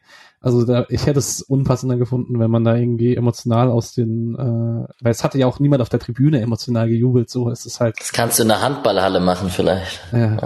ähm, also ich fand es sehr vielversprechend, äh, sehr souverän, ähm, sehr angenehm. Ich glaube, das wird richtig gut werden. Das wird ein paar Häupler geben, das hat, die hatte sie am Samstag auch, die hätte aber auch jeder und jede Nachfolgerin oder Nachfolger gehabt. Ähm, und es wird halt für jeden ungewohnt sein, dass es nicht Klaus Köhn ist, weil ich kenne niemanden, der nicht, seitdem er aktiv beim SC im, Stadion gegangen ist, Klaus Köhn gehört hat. Wahrscheinlich gibt's welche, aber also ich habe niemanden in meinem Bekanntenkreis, der vor 91 oder 90 regelmäßig im Stadion war. Deswegen es ist für jeden eine Umstellung und ich kann eigentlich nur jeden dazu aufrufen, dass man ihr einfach eine faire Chance gibt, weil ich glaube, dass sie das echt gut machen kann. Und sie soll ja auch, bevor du jetzt aufs Sportliche kommst, Einfluss auf die Musikregie haben, wenn ich das richtig gelesen habe. Ähm, das war ja auch manchmal ein Thema. Ja. Ich fand den Satz, den sie auf der Homepage hatte, sehr hübsch mit dem ähm, ich möchte gerne durch das Spiel begleiten, ohne mich dabei in den Vordergrund zu stellen. Für die Stimmung sind die Fans zuständig. Mehr will ich ja gar nicht. Also ich fand die ganze Diskussion auch sehr seltsam. Und wie Patrick gesagt hat, ja, sie war nicht die Stadionsprecherin damals, aber die Stimme kennt man doch. Also das, ich weiß nicht, wie lang sie das war. Ich glaube, das stand da auch irgendwo, aber war ja jahrelang im Dreisamstadion da immer wieder äh, mit mit äh, wenn es nicht irgendwie mal der Rischmüller gemacht hat oder so, dann war sie doch das das äh, Vorprogramm. Also die Stimme kennt man doch und auf einmal ist das jetzt ein Problem. Fand ich sehr sehr seltsam. Vielleicht nur noch mal zu Protokoll. Äh, das ist natürlich am besten fände, wenn nach Toren überhaupt niemand irgendetwas sagt. Ja. Ähm, außer vielleicht ein ganz ruhiges. Das Tor in der 34. Minute wurde geschossen von der Nummer 38. Ähm, und ansonsten auch keine Musik eingespielt wird. Mm, ja, aber das und dann vielleicht muss irgendwer noch sagen, dass irgendwer im Parkverbot steht und äh, bitte zu seinem zu seinem Auto gehen muss, um das umzuparken, sonst holt die Polizei. Ich glaube, ansonsten, ja, ähm, bräucht's bräucht's es auch nicht. Aber wenn es jemand machen muss, äh, finde ich sie auch ganz gut. Dann geh doch zur Union Berlin, Misha. da muss man doch zehnmal vielleicht. Mach ich vielleicht. Da muss man doch zehnmal Fußballgott einschreien lassen. Äh, ja, genau. Ich glaube, das ist eigentlich ein ganz gutes Fazit. Ähm, vielleicht an der Stelle, wir haben beim Verein noch angefragt, ob Julika Goldschmidt vielleicht auch beim Podcast mal zu Gast sein könnte. Das ist aktuell für den Herbst geplant, weil auch der Verein sie erstmal reinkommen lassen möchte. Ähm, genau. Ich finde es äh, vielleicht noch, ich bin der Falsche, um das zu sagen. Sorry. Ähm, aber ich habe Samstag mit genug Frauen gesprochen, die das sagen können. Ähm, Repräsentation ist gerade im Fußball nicht ganz unwichtig, gerade im Männerfußball nicht ganz unwichtig, von dem her ähm, ist es vielleicht auch nicht schlecht, dass eine Stadionsprecherin mal ist. Deswegen ist es vielleicht auch eine News, dass es eine Frau ist. Und wenn sie im Podcast ist, kann sie sich dann emotional austoben, so wie wir vier das hier jede Woche machen. genau, Alex, dafür sind wir bekannt. So, sportlich, okay, sportlich. Empoli. Ähm, eigentlich im ersten Spiel gar nicht so viel, finde ich, sondern auch da spektakulär, unspektakulär, defensiv schon sehr solide, ähm, offensiv ganz gute Abläufe, Merlin Röhl wieder ziemlich gut, ähm, Eggestein defensiv ziemlich gut, was sehr ähm, ermutigend ist, da er zum Saisonbeginn wahrscheinlich Sechser spielen muss. Äh, Schaller ganz gute Frühform fand ich. Ähm, und dann muss man noch sagen, vielleicht zum zweiten Spiel. Ich habe gar nicht so viel zum ersten Spiel zu sagen, um ehrlich zu sein. Ich weiß gar nicht. Ich fand es halt so ein normales erste Spiel. Man hat es halt so weg, wegverwaltet, wie man das halt so macht inzwischen. Ähm, beim zweiten Spiel hat man schon gesehen, das, was ich jetzt vorhin alles gesagt habe, mit äh, der Qualitätsabstand ist ja nicht so groß äh, zwischen der dritten Liga und der Bundesliga. Stimmt natürlich ein Stück weit nicht. Also man hat natürlich offensichtlich keine zwei gleichwertigen Mannschaften ähm, ist aber natürlich auch nicht so, dass die zweite Mannschaft so normalerweise zusammenspielt. Also wenn, wenn Mika Bauer in meinem Szenario mal Bundesliga spielt, dann hoffe ich, dass er halt statt einem Doan in der ersten Elf spielt so und dann in die funktionierenden Abläufe reinkommt und nicht, dass es eine abgesichert ist aus einer Innenverteidigung von Manuel Gold und Kevin Stotterbeck bei allem Respekt und aller äh, Zuneigung zu beiden. Oder einem von beiden. Kannst du noch ganz kurz zu Mika Bauer, weil vielleicht auch, ich meine, wahrscheinlich wir, wir schreiben viel in der WhatsApp-Gruppe und so und haben da schon viel drüber gesprochen, aber vielleicht auch wieder einige Hörerinnen nicht. Kannst du Mika Bauer kurz charakterisieren, was für ein Spielertyp der ist? Also ist er klein, äh, schießt Ecken. Das kann ich mal mit reingeben. Ähm, ja. Ähm, Kreativspieler, eigentlich glaube ich, früher wäre es Safe Zehner geworden. Ähm, hat, glaube ich, aber gerade fürs Mittelfeldzentrum nicht ganz die Körpergröße. Ich glaube, dass man ihn auf Dauer in der Bundesliga, wenn dann auf dem Flügel sehen wird, weil man ihn da ein bisschen physisch besser verstecken kann. Hat ein bisschen was mit Ball von Doan, wenn auch noch bei weitem nicht in der Qualität, aber ganz gutes Gefühl für Räume, gute Passentscheidungen, äh, klein und wendig. Sucht jeden Zweikampf, verliert aber auch fast jeden, weil er wirklich sehr klein ist ähm, macht viele richtige Dinge gegen Ball, aber eben wegen der fehlenden Physis noch nicht wirklich effektiv. Das könnte ein Problem werden. Also ich glaube, wenn, also wenn er nicht einen großen Schritt noch macht körperlich, wird man ihn ein bisschen verstecken müssen gegen den Ball auf Dauer. Aber das sind schon sehr viele Anlagen, die echt Spaß machen. Also ich finde ihn, äh, also dafür, ich meine, er ist jetzt auch erst 19, also ist noch viel, viel Platz zum äh, wachsen. Er wird nicht so schnell durchstarten, wie es ein Kevin Schade hat, aber ich traue ihm schon zu, dass er vielleicht in zwei, drei Jahren da ist, wo Noah Weißhaupt jetzt ist.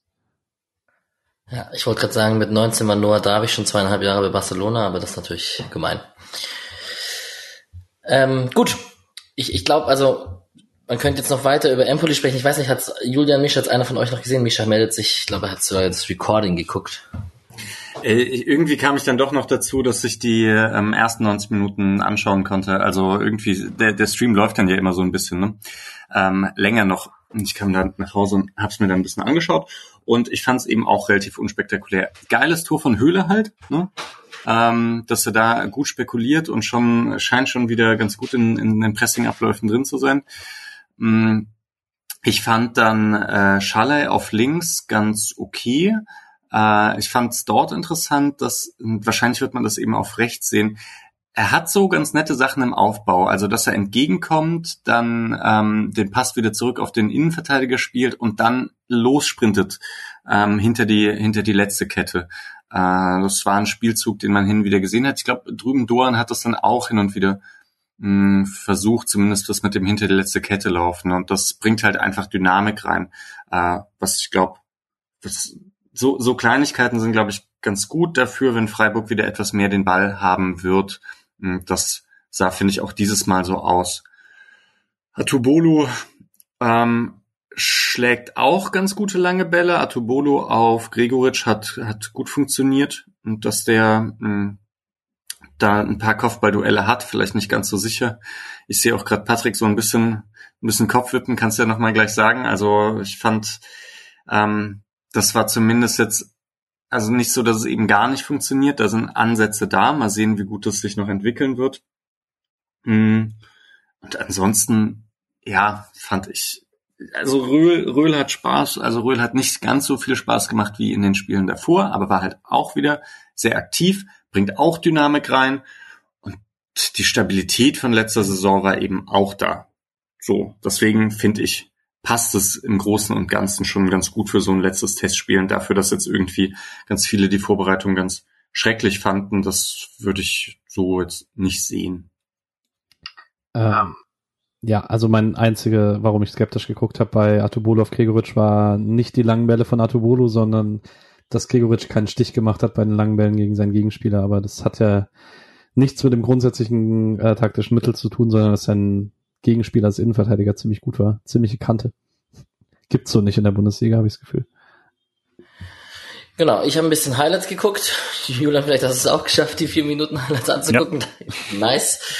Ähm, aufgefallen ist mir, dass eine Sildia-Flanke recht gut kam. Darüber haben wir geredet, dass es nicht zu seinen größten Stärken gehört und das ja ganz gut ist und es anscheinend nicht die einzige Flanke war, die relativ okay war. Vielleicht hat er da ja einen Trainingsschwerpunkt gelegt.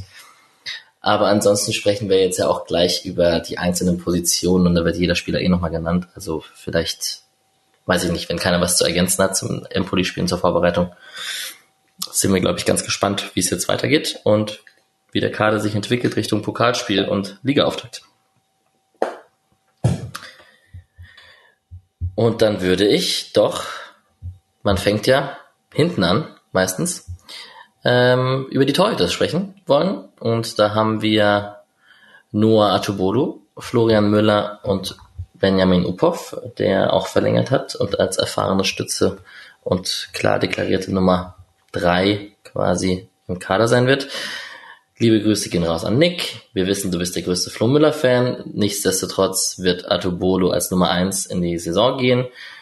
Und die große Frage wird vermutlich sein, wird er das qualitativ halten? Wird er der sichere Rückhalt mit seinen jungen Jahren sein? Und oder ähm, wird Flo Müller tatsächlich früher gebraucht, als man glaubt, weil man ihn als Rückhalt noch haben will? Julian, was glaubst du denn, was erwartest du denn? Und vielleicht verbunden mit der Frage, wird einer von, also wird Flo Müller zum Beispiel die Euroleague bekommen oder den Pokal oder so? Das kann ich mir nämlich sehr gut vorstellen. Erstmal habe ich mega Bock äh, auf Noah Tobolu. Ja, Mann. Ähm, ich glaube, man hat sich schon so ein bisschen jetzt dran gewöhnt und so, obwohl es ja noch gar nicht losgegangen ist. Aber es war jetzt schon so lange klar, dass er das übernehmen soll. Aber ich finde schon, dass man das auch noch mal richtig hervorheben sollte, dass da der U21-Nationalkeeper aus Freiburg, Freiburger Junge, äh, aus dem Verein dann jetzt eben so jung schon Bundesliga-Stammtorhüter wird. Das ist schon richtig, richtig cool. Gerade in der Liga, die so weggegangen ist von jungen Torhütern. Ähm, finde ich das wahnsinnig aufregend und auch das Interview nochmal nach der Vertragsverlängerung und so hat mich nochmal richtig gepusht dafür. Äh, das macht schon immer noch was mit mir, wenn dann eben so ein äh, Ur-Freiburger sich da, da so durchsetzt und äh, dazu eben noch die Story, dass dann auch noch Kenneth Schmidt jetzt in der gleichen Mannschaft ist und so. Das ist einfach äh, richtig cool und ich bin mir relativ sicher, dass das zumindest im Stadion auch, auch 100 Prozent so sein wird, zumindest äh, in den lauteren Sektionen, äh, Sektoren, aber es ist halt wirklich wichtig, dass alle trotzdem die Geduld haben, die man mit einem jungen Torhüter dann auch braucht. Äh, bei allem mega Talent, was er hat, werden da einfach Fehler dabei sein und Erfahrungen, die er machen muss. Und äh, das hat man mit einem Mark Flecken so deutlich weniger gehabt. Ich glaube, man darf da jetzt nicht erwarten, dass es daran anknüpft, sondern dass man einfach einen hochtalentierten Torhüter kriegt, äh, der halt auch mal seine Wachstumsschmerzen haben wird. Und dann möchte ich nicht, dass man dann sagt, ah ja, gut, ähm, jetzt irgendwie nach drei Monaten fängt man schon irgendeine Diskussion an oder sowas. Da will ich einfach Ruhe haben. Beim Pokal, also ich denke mal, Flo Müller auf jeden Fall DFB-Pokal, aber Euroleague weiß ich gar nicht so sicher. Ich nehme an, man muss ihm was versprochen haben, damit er auch kam äh, und sich auf die Bank gesetzt hat.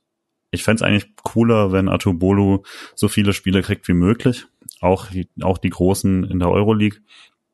Aber mal gucken, wie sie es, wie sie es dann regeln. Ich nehme an, für nur die Pokalspiele weiß ich nicht, ob Flo Müller äh, happy war. Es war, wurde ja von einem Plan geredet, den es auf jeden Fall gibt. Mal schauen. Pokalspiel gegen den SV Oberachern im Dreisamstadion ist ja oft so, dass man die erste Runde dann tatsächlich dem ersten gibt, um so ein bisschen ja. Eingespieltheit mit der Innenverteidigungskette und so unter äh, nicht Profispiel unter, unter Pflichtspielcharakter zu geben, quasi. Ja. Patrick, Mischa, Ergänzung?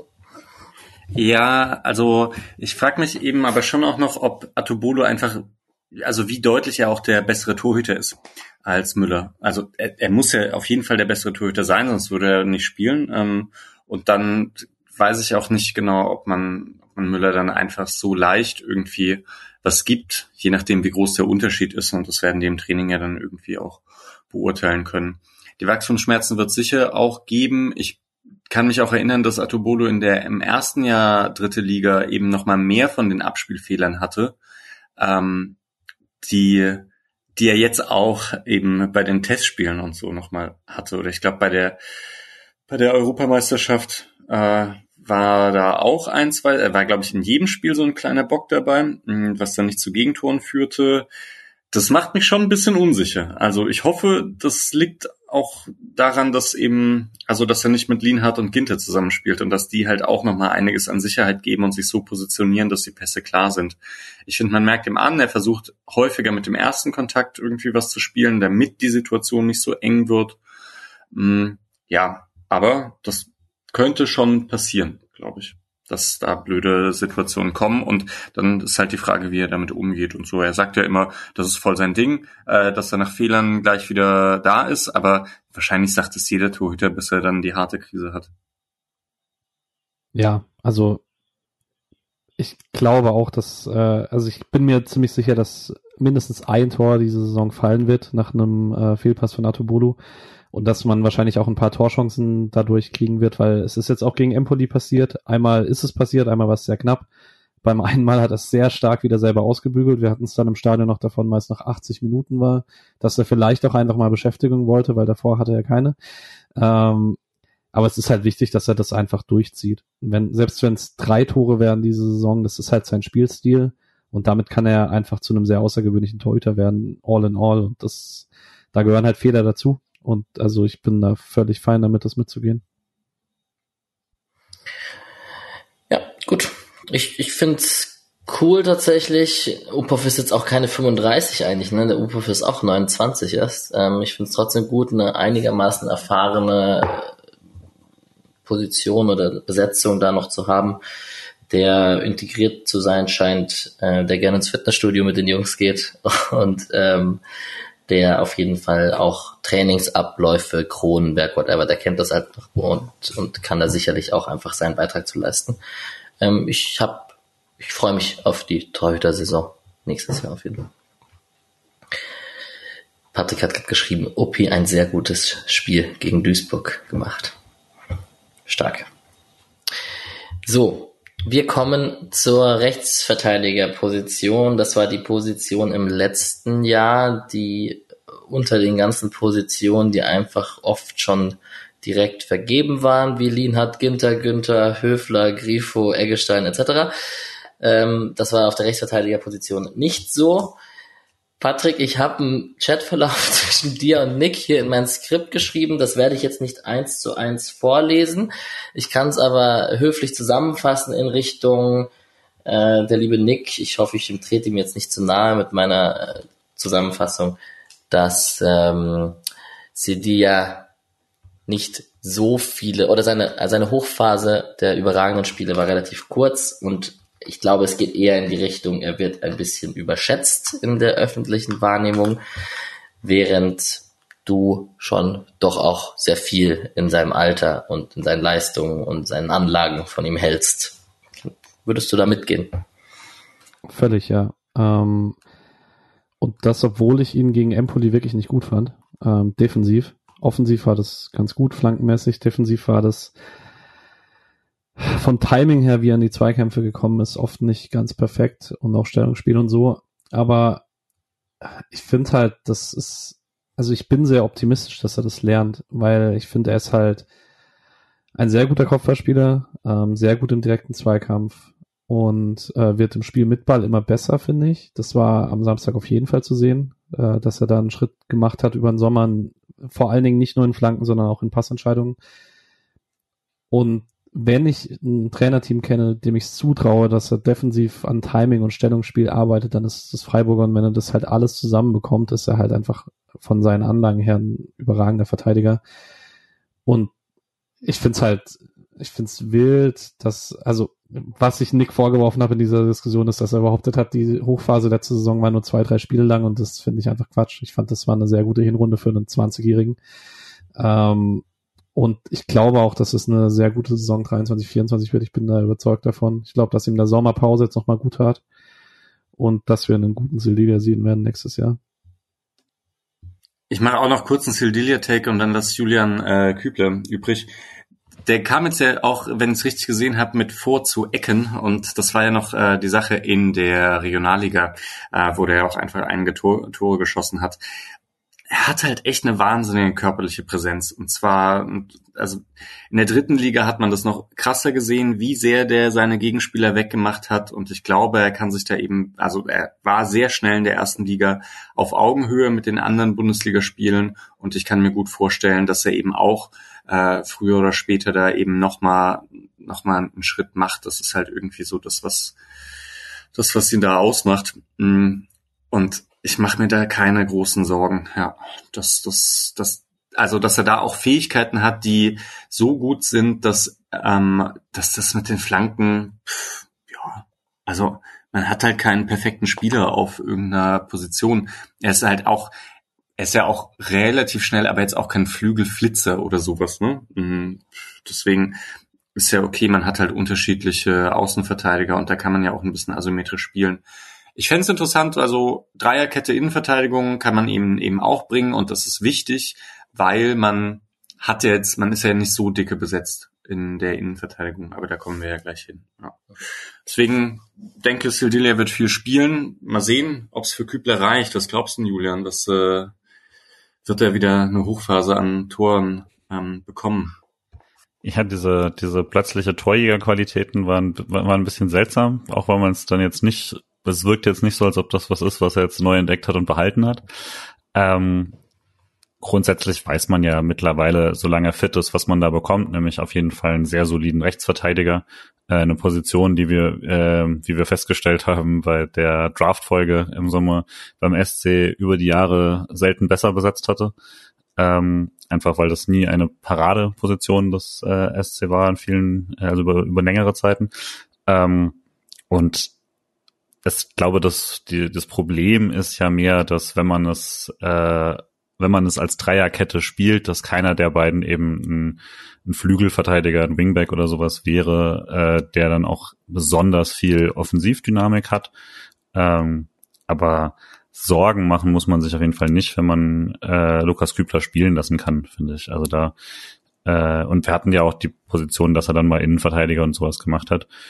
Ähm, wäre vielleicht trotzdem nicht gerade das die stärkste Position im Kader oder so, aber es ist auf jeden Fall eine, äh, eine solide und ja, also ich glaube, da muss man sich auf jeden Fall keine Sorgen machen und muss auch nicht irgendwie äh, nachrüsten. Hey, Sildilia könnte auch Sechser spielen, oder? Oh ja. Nein. Also nicht als Chico Höfler auf jeden Fall, aber ähm, er hat doch, es gab doch ein, zwei Spiele, wo er zumindest eingerückt ist als Außenverteidiger auf diese halbrechte Sechserposition auf jeden Fall. Also wenn Defensiv. man Flankenqualität und lange Bällequalität ungefähr gleichsetzt, dann sollte man sich Sorgen machen um die langen Eröffnungen, die daraus möglich sind. Hey, aber also so Robin Koch-mäßig, physische Präsenz im Mittelfeld, äh, bei Kopfbällen und so weiter. Ich, also so ganz, so ganz schlecht finde ich es nicht, wenn ich es mir vorstelle. Und eben, er ist halt solider Ballverteiler. Kann ich mir auch vorstellen, dass er das eigentlich macht. Halt jetzt nicht der, nicht der Übergangsspieler, sondern der, der sich dann immer wieder zwischen die Kette fallen lässt und so weiter und Höfler ein bisschen weiter nach vorne gehen kann. Leute, ich glaube, ich glaube, das wird. Der Javi Martinez quasi. Also den Freiburger Defensivspieler, den du nicht auf die Sechs ziehen willst, muss man auch erst erfinden, muss man sagen. Gulde, ja. Gulde. Günni, Günni. ja. Wird spannend. Ich persönlich ticke ja so, dass ich großer Lukas Kübler-Fan bin und der jetzt echt schon lange da ist und ich irgendwie dann in mir selbst habe ich einen Konflikt, weil ich ja eigentlich auch nicht möchte, dass er Sedia einen Platz wegnimmt, wenn beide auf beide guten Niveau sind weil Sildia halt schon neun Jahre jünger ist.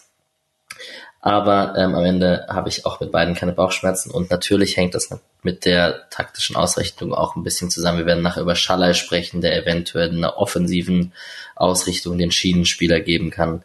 Und natürlich hängt es auch damit zusammen, Zweier, zwei Innenverteidiger oder drei und ähm, bei zwei, und jetzt bilde ich mir selbst den perfekten Übergang, ist es ja oft so, dass Lienhardt und Ginter das Nonplusultra sind, wo man sich im kompletten Bundesliga-Vergleich jetzt vielleicht mit Delicht und Kim, großer Kim-Fan, vielleicht muss man sich da ein bisschen verstecken, aber nichtsdestotrotz äh, es ist das ganz, ganz gehobenes Bundesliga-Niveau. Lienhardt hat verlängert, haben wir schon oft gesagt, dass das der beste Neuzugang quasi ist, dass der bleibt.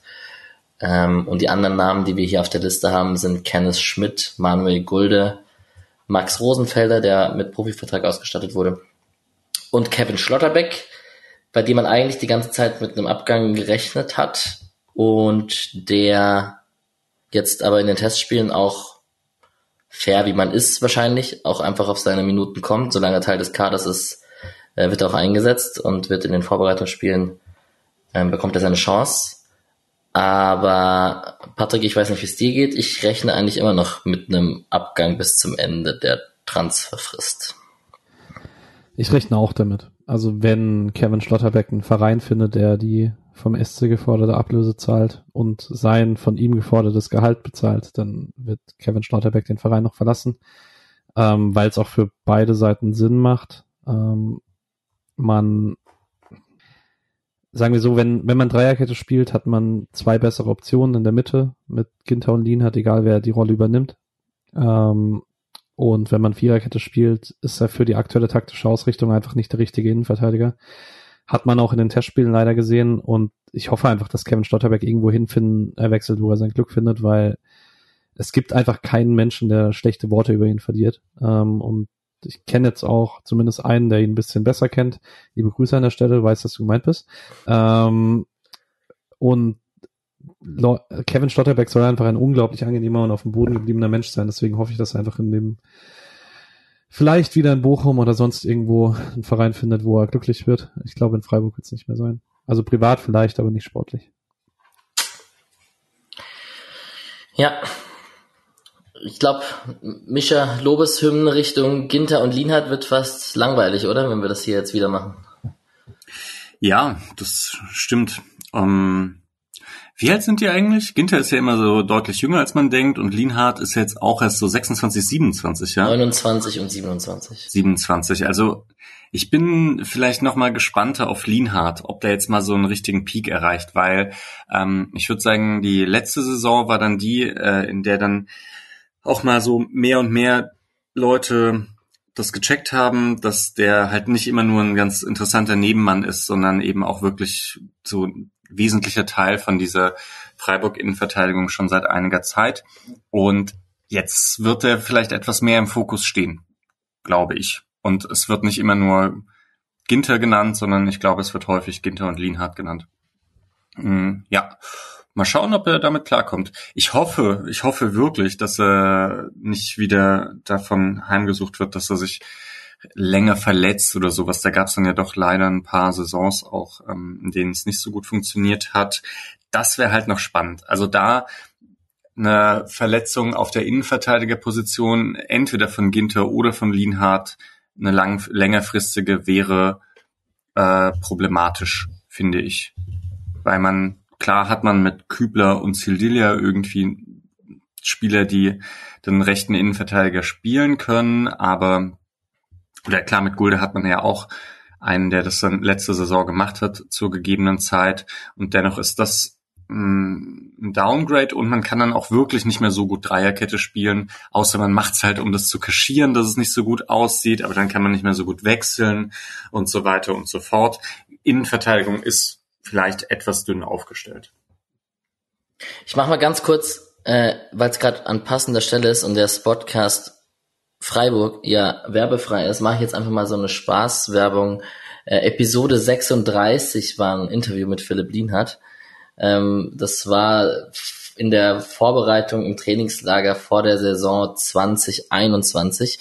Ist bestimmt auch manchmal lustig und interessant, sich die älteren Interviews auf unserer Webseite anzuhören und mal das so retroperspektivisch äh, anzuhören und zu gucken, oh, da hat sich ja einiges getan. Ich erinnere mich, damals hat er kein Tor für den SC geschossen und dann wurde das auch mit der Torgefahr nach Ecken und etc. wurde das ganz gut.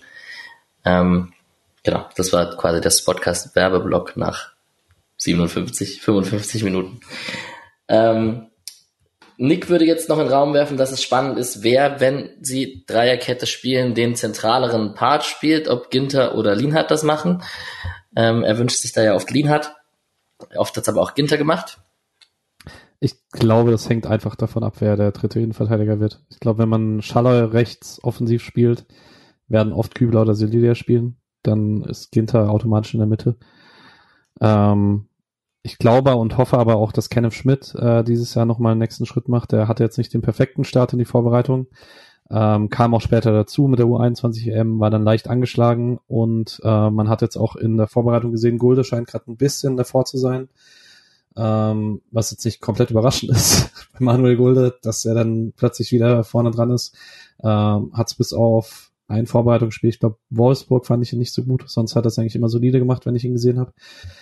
Ähm, aber langfristig hoffe ich trotzdem, dass Kenneth Schmidt diese Saison nochmal einen Schritt macht und dann häufiger, gerade wenn man nochmal einen spielstarken Innenverteidiger haben möchte, gegen ein Spiel, Team, wo man ein Spiel machen möchte, dann wird er oft da spielen und dann wird auch Lina ZTV sein, denke ich mal. Ich würde dann doch noch ganz kurz Rosenfelder mit in den Raum werfen, der jetzt leider wieder in der Vorbereitung verletzt war, aber der schon sehr talentiert ist und den ich mir gut auch als zentralen Innenverteidiger vorstellen kann, wenn man Dreierkette spielen kann. Und ich habe zwar auch Kenneth Schmidt mehr im Blick, aber bei Rosenfelder, also der hat Potenzial, dass der auf Platz so voll durch die Decke geht, dass der eben äh, eine sehr präsente Rolle in der dritten Liga übernimmt und dann nach oben rutscht und dann man es mal mit ihm versucht, wenn es irgendwie taktisch passt und das sich voll einspielt. Äh, einer der Sachen, von der ich, von denen ich nicht überrascht wäre, wenn der richtig durchstartet. Ja, das wird spannend. Müssen wir aber natürlich äh, an der Stelle vielleicht äh, erstmal darauf hoffen, dass er langfristig gesund bleibt, weil ich glaube, es ist jetzt der dritte oder vierte Sommer, wo er die Vorbereitung bei den Profis mitmachen soll. Ich glaube, im Trainingslager als trainierender Spieler war er noch nie dabei. Ähm, ist echt ein bisschen verflucht und langsam auch ein bisschen besorgniserregend, ob das was Langfristiges ist. Also ich hoffe, dass er sich festbeißen kann und wie Yannick Ge äh, Keitel dann einfach irgendwann wieder gesund bleibt. Ähm, weil du hast gerade gut angesprochen, das Talent ist auf jeden Fall da. Yes. Das ist die Position der Innenverteidiger gewesen. Jetzt kommen wir zu einer Position, die relativ schnell besprochen ist, obwohl er sich in äh, der Vorbereitung den Unterarm gebrochen hat. Ähm, auf jeden Fall, äh, Christian Günther war verletzt in der Vorbereitung, ist aber auch ziemlich schnell wieder auf dem Platz gestanden mit seiner äh, mit seinem Handschutz, den er dann anhatte, noch beim, beim letzten Testspiel, hat er die 45 Minuten bekommen. Äh, sogar noch ein bisschen mehr, ne? Ich glaube, er wurde sogar im ersten Spiel eingewechselt.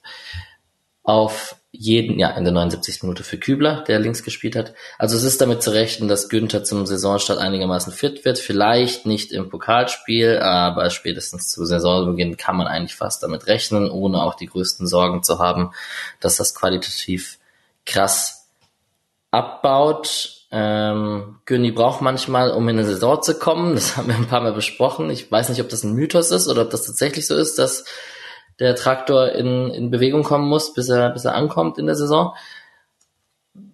Spannend wäre es, glaube ich, darüber zu sprechen, Julian, wer Ersatz Nummer eins für uns ist. Es gab Makengo, der sich äh, in der Vorbereitung da ein bisschen aufgedrängt hat und bei den Profis mit trainieren dürfte, auch vielleicht durch die Verletzung. Kübler durfte da jetzt ein bisschen spielen. Ähm, und wir haben ja auch noch so eine Weißhaupt in der Dreierkette Option auf Schiene am Ende der letzten Saison gesehen. Also mulmig ist einem da irgendwie auch nicht, oder? Mulmig nicht, ähm, aber es ist schon wichtig für den SC Freiburg, dass Christian Günther spielt. Ähm, das hilft immer. Äh, gut, wir wissen es gar nicht groß, weil er spielt ja immer, aber ähm, also ich habe ich habe auch gesagt, dass er keine relevante Zeit verpassen wird, glaube ich, weil das irgendwie einfach zu seinem absurden Körper passt. Aber scheint ja jetzt einem auch schon wieder, hat ja jetzt auch schon wieder erste Einsätze und so. Und deswegen äh, bin ich auch ganz froh drum. Ich habe ja auch die Idee, zum Beispiel Kenneth Schmidt äh, links und so. Da hast ja echt ein paar Optionen, äh, die du da machen kannst. Ähm, aber ja, also ich glaube, ich glaube nicht, dass Günni jetzt schon einen krassen Schritt verliert dieses Jahr und ich glaube auch nicht, dass ihn jemand richtig hart pusht, aber ich glaube schon, dass er dieses Jahr dann doch mehr die Rotation mitnehmen wird, wenn die Möglichkeiten da sind, von, wenn er von hinten genug gepusht wird. Äh, und das wäre, glaube ich, auch ganz wichtig, so wie man den Saison, das Saisonende gesehen hat, dass man ihn eben auch mal ein, zwei Spiele rausnehmen kann, gerade jetzt, wo diese, äh, so, diese sogenannte Ironman-Streak, wie es in den USA dann immer ist, also diese ewige Serie an durchgespielten Spielen vorbei ist, ähm, kann, kann man da vielleicht auch ein bisschen flexibler mit umgehen. Und ich glaube tatsächlich, dass, äh, dass man, wenn man sich entscheiden kann, wer spielt, wird, wenn dann Weißhaupt über Günther spielen und niemand anderes ähm, weil Weißhaupt dann einfach eine andere taktische Rolle ist. Aber ich glaube, Viererkette wird man, wenn es irgendwie geht, immer Günther spielen und man hat es auch Samstag gesehen. Ähm, Schaller ist dann auch nicht Grifo, aber man hatte zwei, dreimal die gewohnten Abläufe eigentlich, dass man äh, so von rechts auf links verlagert hat. Dann hat Schaller ja auch aufgezogen und er wartet zu fünf Sekunden und Kübler hinterläuft halt nicht, weil er auch einfach kein Linksverteidiger ist. Das ist auch überhaupt nicht böse gemeint. Ähm, aber Kübler wird dann halt im Zweifel eher absichern und ähm, ich glaube, dass man sich das nicht unbedingt wegnehmen möchte oder dann auch vielleicht nicht unbedingt links mit rechts zuspielen möchte, sondern würde sagen, wenn es irgendwie notgedrungen passiert, glaube ich, dass auch eher ein fitter Kenne Schmidt sogar über Kübler da spielen wird. Aber ich glaube, dass nächsten Sonntag Kübler spielt. Ähm, und vielleicht noch ganz kurz, also ich, was halt sehr schade ist, finde ich, ist, dass Makengo jetzt äh, äh, die ähm, Vorbereitung da nicht mitmachen kann, weil also nicht spielen konnte so äh, mit diesem Jochbeinbruch, weil ja, das fand ich äh, also in der dritten Liga schon cool, immer wieder mal zu sehen. Der hat ja auch von Anfang an gar nicht Linksverteidiger gespielt, sondern irgendwann erst im Herbst und dann fand ich das eigentlich schon äh, ziemlich interessant und ordentlich und hätte da gerne mal mehr mit den Profis gesehen. Mal schauen, ob er da noch irgendwie ein bisschen pushen kann. Auch eine spannende Personalie, wie das wird Jordi Makengo. 62 Spiele sind es für Christian Günther noch, um Andi Zeier einzuholen. Das wird er in der kommenden Saison nicht schaffen. Ähm, ich habe es auch gerade auf Teufel komm raus durchgerechnet. Nee, das klappt leider nicht, auch wenn wir das kleine Triple holen. Aber ähm, es ist damit zu rechnen, dass er sich diesen Titel in seiner Karriere auch noch holen wird. Ähm, ich habe gerade die Rekordspielerliste offen. Wir kann es nur kurz, nur weil es auch echt schön ist, so Spieler zu haben. Wir haben vorhin drüber geredet mit Spielern, die lange da sind. Wir haben Chico Höfler, der in die Top 3 vorstoßen wird, wenn er fünf Spiele gemacht hat, mit seinen 302 Einsätzen, die er jetzt hat. Wir haben Grifo, der bei einem normalen Saisonverlauf in die Top 10 einrücken wird und wir haben auch Lukas Höhler, der da locker in die Top 20 reinkommt. Das ist schon ganz cool und wenn man sich das auf der Zunge zergehen lässt, ist das schon ganz nice. Freut mich für die Jungs. Gut, ich glaube, das ist genug über die Linksverteidigerposition. Wir hoffen, dass Christian Günther ganz schnell wieder fit wird. Und er hat natürlich auch abseits des Sportlichen als Kapitän auch seine Rolle im Team. Und jetzt ist Nils Petersen auch weg. Und also Führungsspieler ist er ja durch und durch. Wir haben das defensive bzw. das zentrale Mittelfeld. Äh, Patrick, wir haben hier vier Namen stehen. Eggestein, Keitel, Höfler und Röhl. Am guten Wein Chico Höfler, der immer besser wird, ähm, gibt's ja eigentlich nichts zu rütteln. Spannend, äh, spannende Fragen waren irgendwie, also Eggestein macht den Dauerläufer nebendran. Äh, Keitel standen lange Gerüchte im Raum und Merlin Röhl kann man wahrscheinlich als einen der Gewinner der Vorbereitung bezeichnen, beziehungsweise kleiner Spoiler-Alarm, wir haben nachher die, bei den Tipps, die wir verteilen, auch die Kategorie bester Rookie oder Durchbruchspieler insgesamt Bundesliga etc. Eventuell ist da Merlin Röhl auch gefallen, so bei dem, was ich bekommen habe. Ähm, was erwarten wir denn vom defensiven Mittelfeld? Und spielt Chico jedes Spiel, wenn er fit ist? Auf jeden Fall die ersten beiden nicht. Ähm, wobei, also nur das erste Bundesligaspiel nicht, aber ich rechne auch sehr damit, dass er Oberacher nicht spielen wird ähm, weil er jetzt auch die ganzen letzten Vorbereitungsspiele nicht in der A11 gespielt hat. Ich glaube, dass Streich das so wichtig ist, dass das erste Bundesligaspiel stabil ist, dass man sehr damit rechnen kann, dass man in Hoffenheim mit Eggestein-Röhl startet, weil man das jetzt alle, Pflicht, äh, alle Testspiele gemacht hat. Ähm, glaube, also es wird nicht sehr überraschen und es müsste sehr gut laufen. Also man müsste Hoffenheim wegdominieren, defensiv nichts zulassen, dass danach Höfler nicht reinrotiert. Äh, ja, also rotiert er ja nicht rein. Ja, also, klar. Okay. Ja. Äh, nee, also ich, ich glaube, dass Höfler wieder, äh, wieder Stammspieler sein wird. Also es wird mich sehr überraschen, wenn nicht. Dafür war er auch zu gut die letzten Jahre. Ähm, und der Kampf daneben ist super offen. Also Merlin Röhl würde ich nicht nur sagen, ist einer der Gewinner der Vorbereitung, sondern ist für mich der Gewinner der Vorbereitung. Ähm, mit sehr guten Testspielen gegen Straßburg mit ein, zwei defensiven Wacklern, ähm, absolut. Aber halt auch mit einem Tor, das sonst wahrscheinlich keiner aus dem Kader so gemacht hätte. Ähm, erinnert schon, der Kicker hat den Vergleich auch gemacht, wir haben ihn schon letztes Jahr aufgemacht, erinnert sehr an den jungen Leon Goretzka, ähm, mit der Dynamik, mit den tiefen Läufen, mit dem Gefühl für Räume und so weiter. Also es fällt sehr schwer, sich nicht in den Spielertypen zu verlieben. Eggestein weiß man, was man kriegt. Höfler weiß man sehr gut, was man kriegt. Und dann bin ich sehr gespannt, was für Janik Keitel abfällt, weil ähm, ich hoffe immer noch, dass Janik Keitel hier den Durchbruch schafft. Ähm, ich glaube, alle im Verein hoffen das.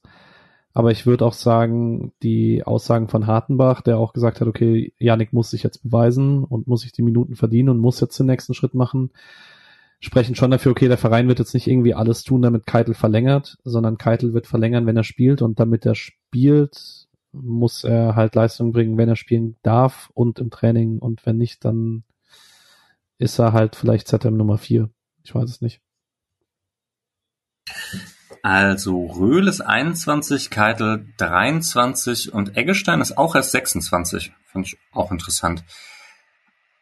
Ich setze wieder so ein bisschen auf diesen X-Faktor Entwicklung und könnte mir vorstellen, dass da, also können auch zwei Leute einen richtigen Sprung machen. Also es könnte auch, hm, Patrick, du hast gerade gesagt, Eggestein, da weiß man, was man kriegt. Er hatte ja auch mal eine Phase in der Karriere, in der es also aussah, als ob es nochmal ganz woanders hinkommt. Ich weiß nicht, ob äh, vielleicht hatte hat er dann doch auch nochmal noch mehr Potenzial, hm, wenn er halt jetzt die geht er in die dritte Saison? Ja, oder? Ist die dritte Saison, in die er jetzt reingeht, das finde ich, klingt, also die Story, dass jetzt irgendwie die dritte Saison ist, 26 Jahre, ähm, ja, hat es jetzt vielleicht ins internationale Geschäft gewöhnt und so weiter. Vielleicht ähm, kommt da noch was, wollte ich nur sagen. Äh, und ich finde, bei allen kann man das eigentlich so erwarten, außer bei Höfler. Da würde ich sagen, der, da hoffe ich einfach nur, dass er das weiter konservieren kann, was er da so hat. Hm. Was mit diesem Mittelfeld jetzt, ich denke, wenn man irgendwie auf so Dreier-Mittelfeld-Konstellationen äh, wechseln würde, was man ja hin und wieder auch gemacht hat, ähm, da würde wahrscheinlich eher dann ein Grifo da rein rotieren oder Höhler oder sonst irgendwas. Und ich denke eigentlich nicht, dass drei ähm, ja, obwohl, ich meine, man kann es jetzt vielleicht auch mal mit Eggestein und Röhl spielen. Das wäre vielleicht auch interessant. Ne? Dann hat man halt einfach nicht so viel zu wechseln. Da ist, das gefällt mir dann nicht ganz so gut. Aber ähm, durchaus eine, auch wieder, also nur weil nichts passiert, keine unspannende Kaderfrage, wie es im Mittelfeld ist. Und wenn wir da nicht ein bisschen spekulieren, dann können wir es eigentlich auch lassen, weil so viel Wechsel gab's ja jetzt gar nicht, ne? Äh, und wir haben die letzte Folge sind wir eigentlich auch den Kader durchgegangen, fällt mir gerade ein. Ich hoffe, wir wiederholen es nicht zu sehr. Das wäre doch keinem aufgefallen. Nein. Ähm, vielleicht, was man als Ergänzung noch sagen kann, also Lino Tempelmann ist ja zu Schalke fix gewechselt, ähm, Robert Wagner ist ausgeliehen bei Kräuter Fürth. Patrick, du hast vorhin über, man hat viele ähm, Karten in der Hand, so wie die Nachfolge von Höfler etc. gelöst wird. Ähm, der hat jetzt zwei Saisonspiele äh, von Anfang an gespielt, das erste durchgespielt, das zweite, also kleiner Vorgriff auf das Leihspielersegment, das zweite 74 Minuten gespielt von Anfang an. Ähm, scheint da auf jeden Fall in der zweiten Liga auf seine Minuten zu kommen und auch direkt diesen Sprung zu schaffen.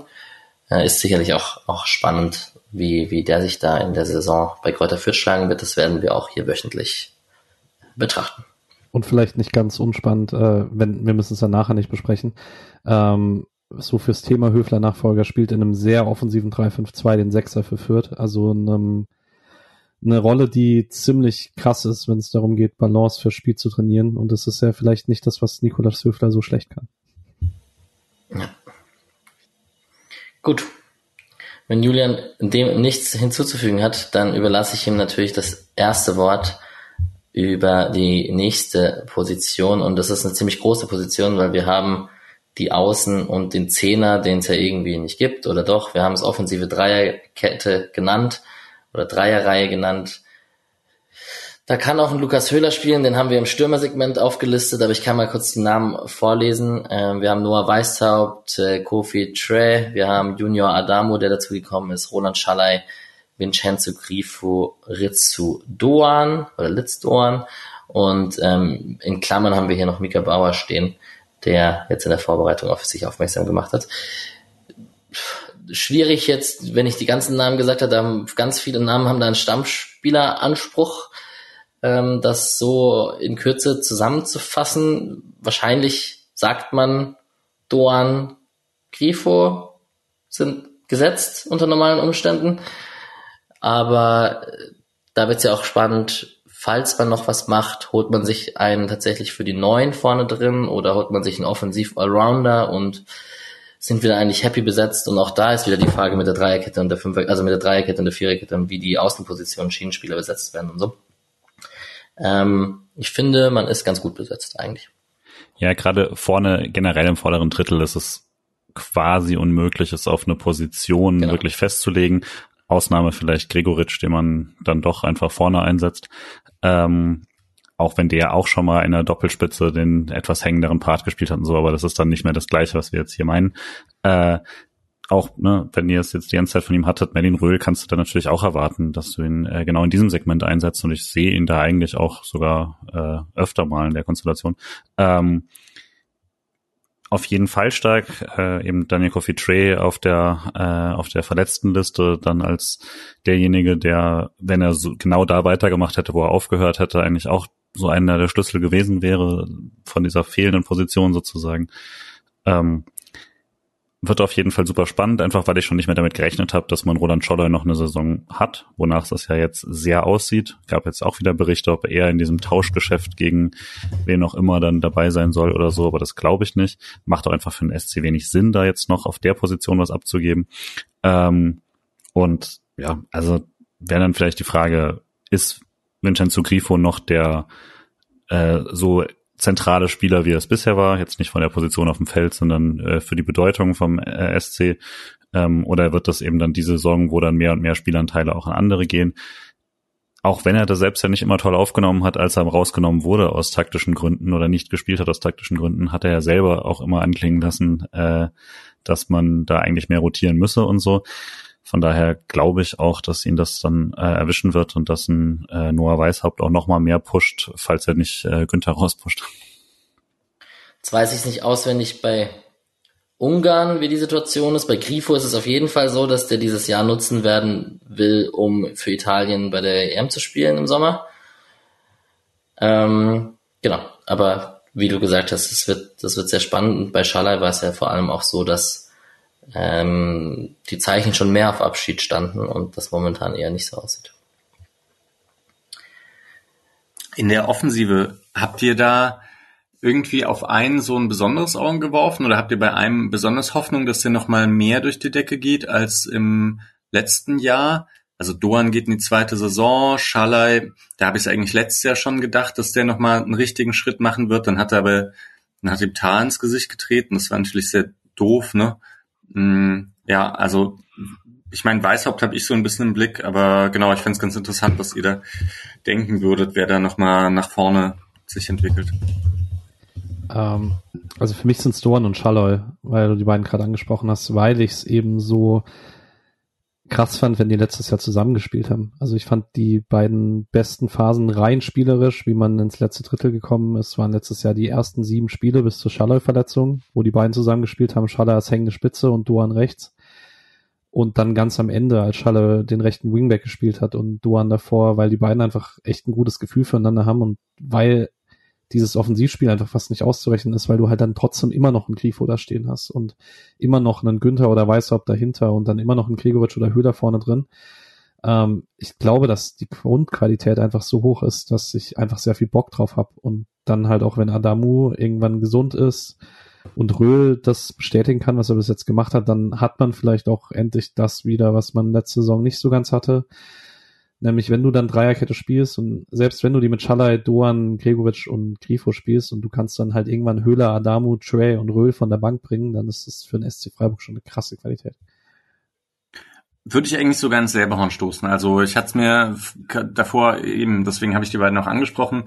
Ähm, ja, aber ich kann mir das auch gut vorstellen. Ich finde es auch gut, dass nochmal darauf genau das hervorgehoben hast, wie, wie die letzte Saison zusammengespielt haben. Und ich fände es im 4-4-2 fast cooler, obwohl mir diese Weißhaupt-Schalle-Flügelzange auch ganz gut gefallen hat. Aber ich denke ja, dass Günther da viel spielen wird und dann wird so schon mal nicht sein. Und Schalle, auch wenn man den jetzt gar nicht als so krass kreativen irgendwie hat, ähm, ich finde ihn so als freies Element, als hängende Spitze schon ziemlich cool. Und Doan und Schalai sind halt in gewisser Art auch sehr unterschiedlich im Sinne von, dass sie sich ganz gut ergänzen, aber auf eine spielerische Art und Weise. Aber ja, Kombinationsspiel bin ich noch gespannt. Da war eigentlich Jong ein sehr schön verbindendes Element äh, für so für so längere Staffetten auch. Da sehe ich im Kader gerade sehe es nicht so, sondern das sind alles irgendwie auch so ein bisschen Spieler, keine Einzelspieler, aber alle, die das Besondere machen. Also Grifo macht den besonderen letzten oder vorletzten Pass, äh, Schalay geht besonders schön tief und Doan ist derjenige, der sich halt irgendwie gegen vier Leute durchdribbelt.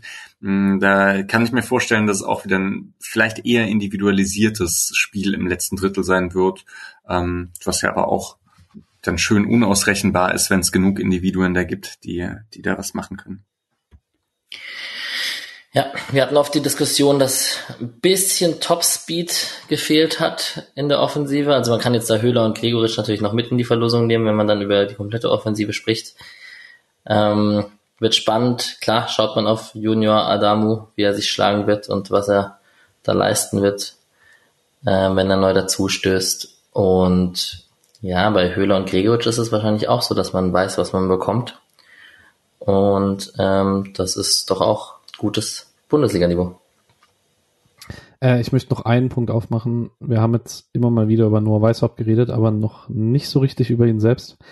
Ähm, was erwartet ihr denn? Glaubt ihr, er bricht irgendjemandem wirklich den Platz weg in der ersten Mannschaft und kann das bestätigen von Ende der Saison, dass er einfach so gut ist, dass man ihn gar nicht draußen lassen kann? Oder glaubt ihr, es pendelt eher darin ein, dass er halt Spiel für Spiel so an die 20 Minuten bekommt. Super schwierig. Er war ja schon mal da, ne? Und das, also schon mal in diesem, vor, vor der ersten größeren Verletzung, die er da hatte, ähm, war er ja auch schon an diesem Punkt, wo er ständig 20 Minuten bekommen hat, dann mal die Halbzeit und sowas. Und deswegen war letzte Saison ja eigentlich schon, ähm, wo man ein bisschen mehr vielleicht sogar erwartet hatte und sowas. Deswegen ähm, bin ich sehr gespannt ich will jetzt nicht irgendwie sagen, dass es die Saison ist, wo sich das entscheidet oder sowas. Das finde ich immer ein bisschen Quatsch bei einem, was ist er, 21-Jährigen. Ähm, und ich hoffe auch, dass er selber da die Geduld hat, aber ich würde schon sagen, dass die Tendenz dazu gehen müsste, dass er auch mal ein äh, Spiel bekommt, dass er nicht eben diese Kurzeinsätze hat oder mal eine Halbzeit oder sowas, sondern dass er dann auch mal, dass man einfach mal schaut, wie ein Spiel läuft, wo er nicht wegen Verletzung spielen muss, sondern einfach, weil man dieses Element da haben möchte. Und äh, das würde auch nochmal sehr, sehr viel Flexibilität geben, wenn das möglich ist. Dann kannst du mit Grifo ja vielleicht was anderes machen, ne? Dann probierst du ihn da mal zentraler und sowas. Also das wären ja auch einfach mal im Spiel schöne Umstellungen und sowas, wenn jemand sehr auf die, äh, den klassischen linken Anker reagiert hat oder so, ähm, die man früh machen kann. Und deswegen das wäre super spannend. Ich bin mir aber nicht so sicher, ob, äh, ob man das einfach, weil man diesen Spielertyp so liebt, äh, das als Fan zu viele Erwartungen darin hat. Ich habe zu viele Erwartungen dran. Ähm, der wird bei mir auch später nochmal noch mal auftauchen. Hat die Nummer sieben bekommen. Äh, das hat mich, das hat mich dann nochmal noch mal mehr angeschoben und ich wäre sehr enttäuscht, wenn es nicht so wäre. Aber ja, ich habe, also ich weiß, dass es überhöhte Erwartungen sind. Ich hoffe halt auf die Entwicklung mit so internationalen Spielen auch. Also, dass da mal irgendwann rotiert werden muss und ein Weißhaupt dann von Anfang an irgendwie reinkommt und da halt ein gutes Spiel macht. Ich fand ihn defensiv halt auch gut. Deswegen ist mhm. es jetzt auch nicht so, dass man denkt, oh shit, ich bring Weißhaupt, äh, aber dann muss ich auch Angst haben, dass das irgendwie, dass Günther sich dann gar nicht mehr nach vorne trauen kann, wenn er hinter ihm spielt. Hm, das ist schon auch in gewisser Weise ein Freiburg-Komplettpaket, wie alle ja defensiv halt auch ganz gut sind. Deswegen, ja, ich hoffe, ich lieg nicht daneben und Weißhaupt wird, wird viele Spiele machen oder auch viele Halbzeiten kriegen. Ja, die einzige Sorge, die ich habe, ist, und da jetzt schlage ich den Bogen zu Höhler und Gregoritsch, äh, vor allem natürlich zu Höhler, ähm, dass wenn man noch einen weiteren Offensiv-Neuzugang hat, dass es dann irgendwie doch, wenn sich keiner verletzt, irgendwie auf Einsatzminuten von dem einen oder anderen auswirkt und äh, der sonst mehr damit gerechnet hat zu spielen. Aber wir wissen natürlich auch alle, dass Lukas Höhler dann, wenn er defensiv gefragt ist, auch oft genug auf dem Platz stehen wird wahrscheinlich. Aber ansonsten, wir hatten bei Gregoritsch die Diskussion, ob das jetzt vielleicht seine Peak-Saison insgesamt war und ob die Entwicklung eher zurückgeht oder nicht. Das hat, weiß ich noch aus dem Ende der letzten Saison der Besprechung.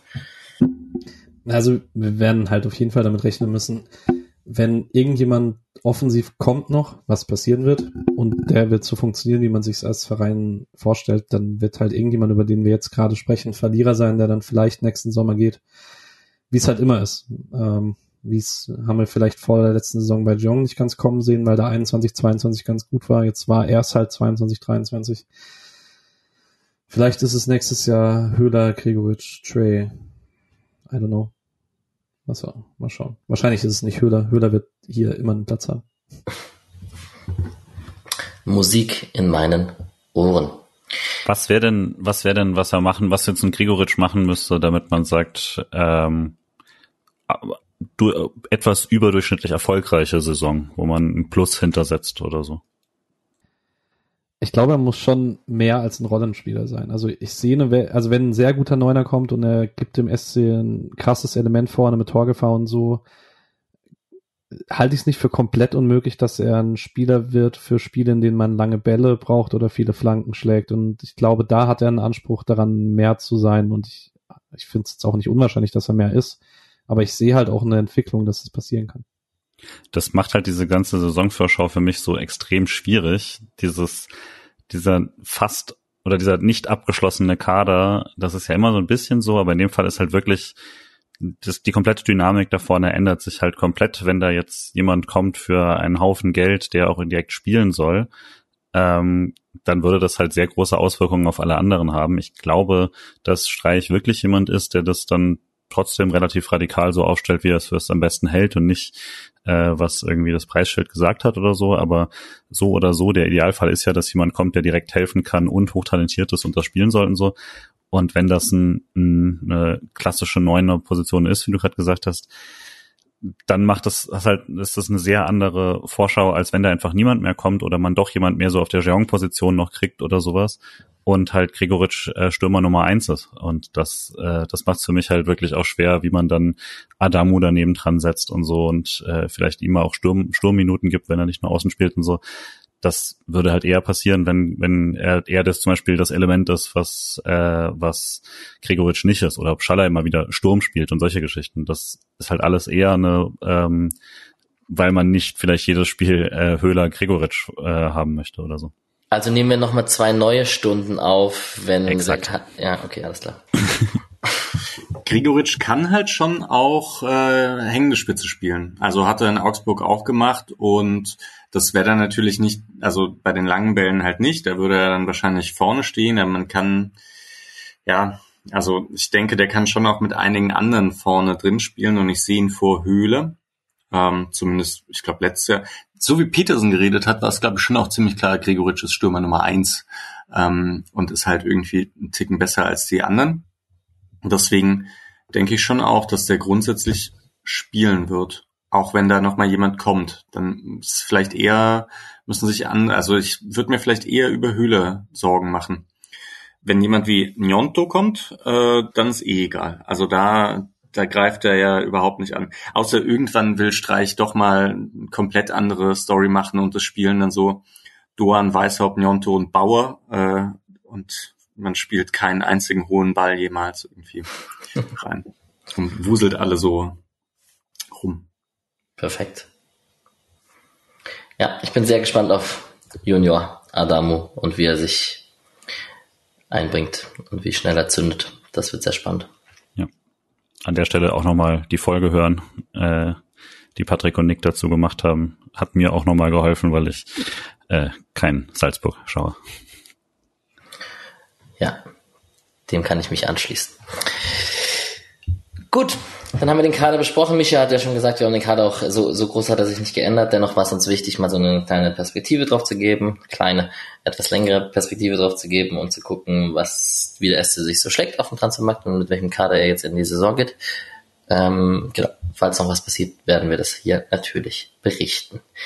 Und dann kommen wir zum äh, spannenderen Part, würde den ersteren Part äh, bisschen weniger bisschen, bisschen diffamieren, aber ähm, wir wollen noch Awards verteilen, beziehungsweise Tipps abgeben, keine Awards verteilen. Wir hoffen, dass die Awards dann stimmen nach der Saison und haben uns Gedanken gemacht über jegliche möglichen Tipps, einmal auf den SC bezogen und einmal auf die Bundesliga bezogen. Ihr könnt äh, fleißig mittippen, schreibt euch runter, schreibt uns in die Kommentare, was eure Tipps so sind. Wird wahrscheinlich auch der eine oder andere Social Media Post daraus entstehen. Aber jetzt diskutieren wir mal, was wir so von der Saison halten. Ähm, Julian, du hattest natürlich recht, dass es ziemlich schwierig ist, zumindest in der Offensive, jetzt so das 1 zu 1 zu prognostizieren. Nichtsdestotrotz wollen wir natürlich als aller, aller wichtigste Frage wissen, welchen Platz der SC am Ende der Saison in der Bundesliga innehat. Patrick und ich waren sehr optimistisch mit unserem Platz 4 letzte Saison. So viel hat nicht gefehlt. Was glaubst du denn, Julian? Und ähm, gehen dem SC am Ende wieder die Körner aus? Also zweimal in Folge ist dann kein Zufall, äh, auch wenn ich, wie vorhin gesagt habe, das ein Preis ist, den ich gewillt bin zu zahlen für alles äh, Gute, was dieser Kader sonst so erreicht hat.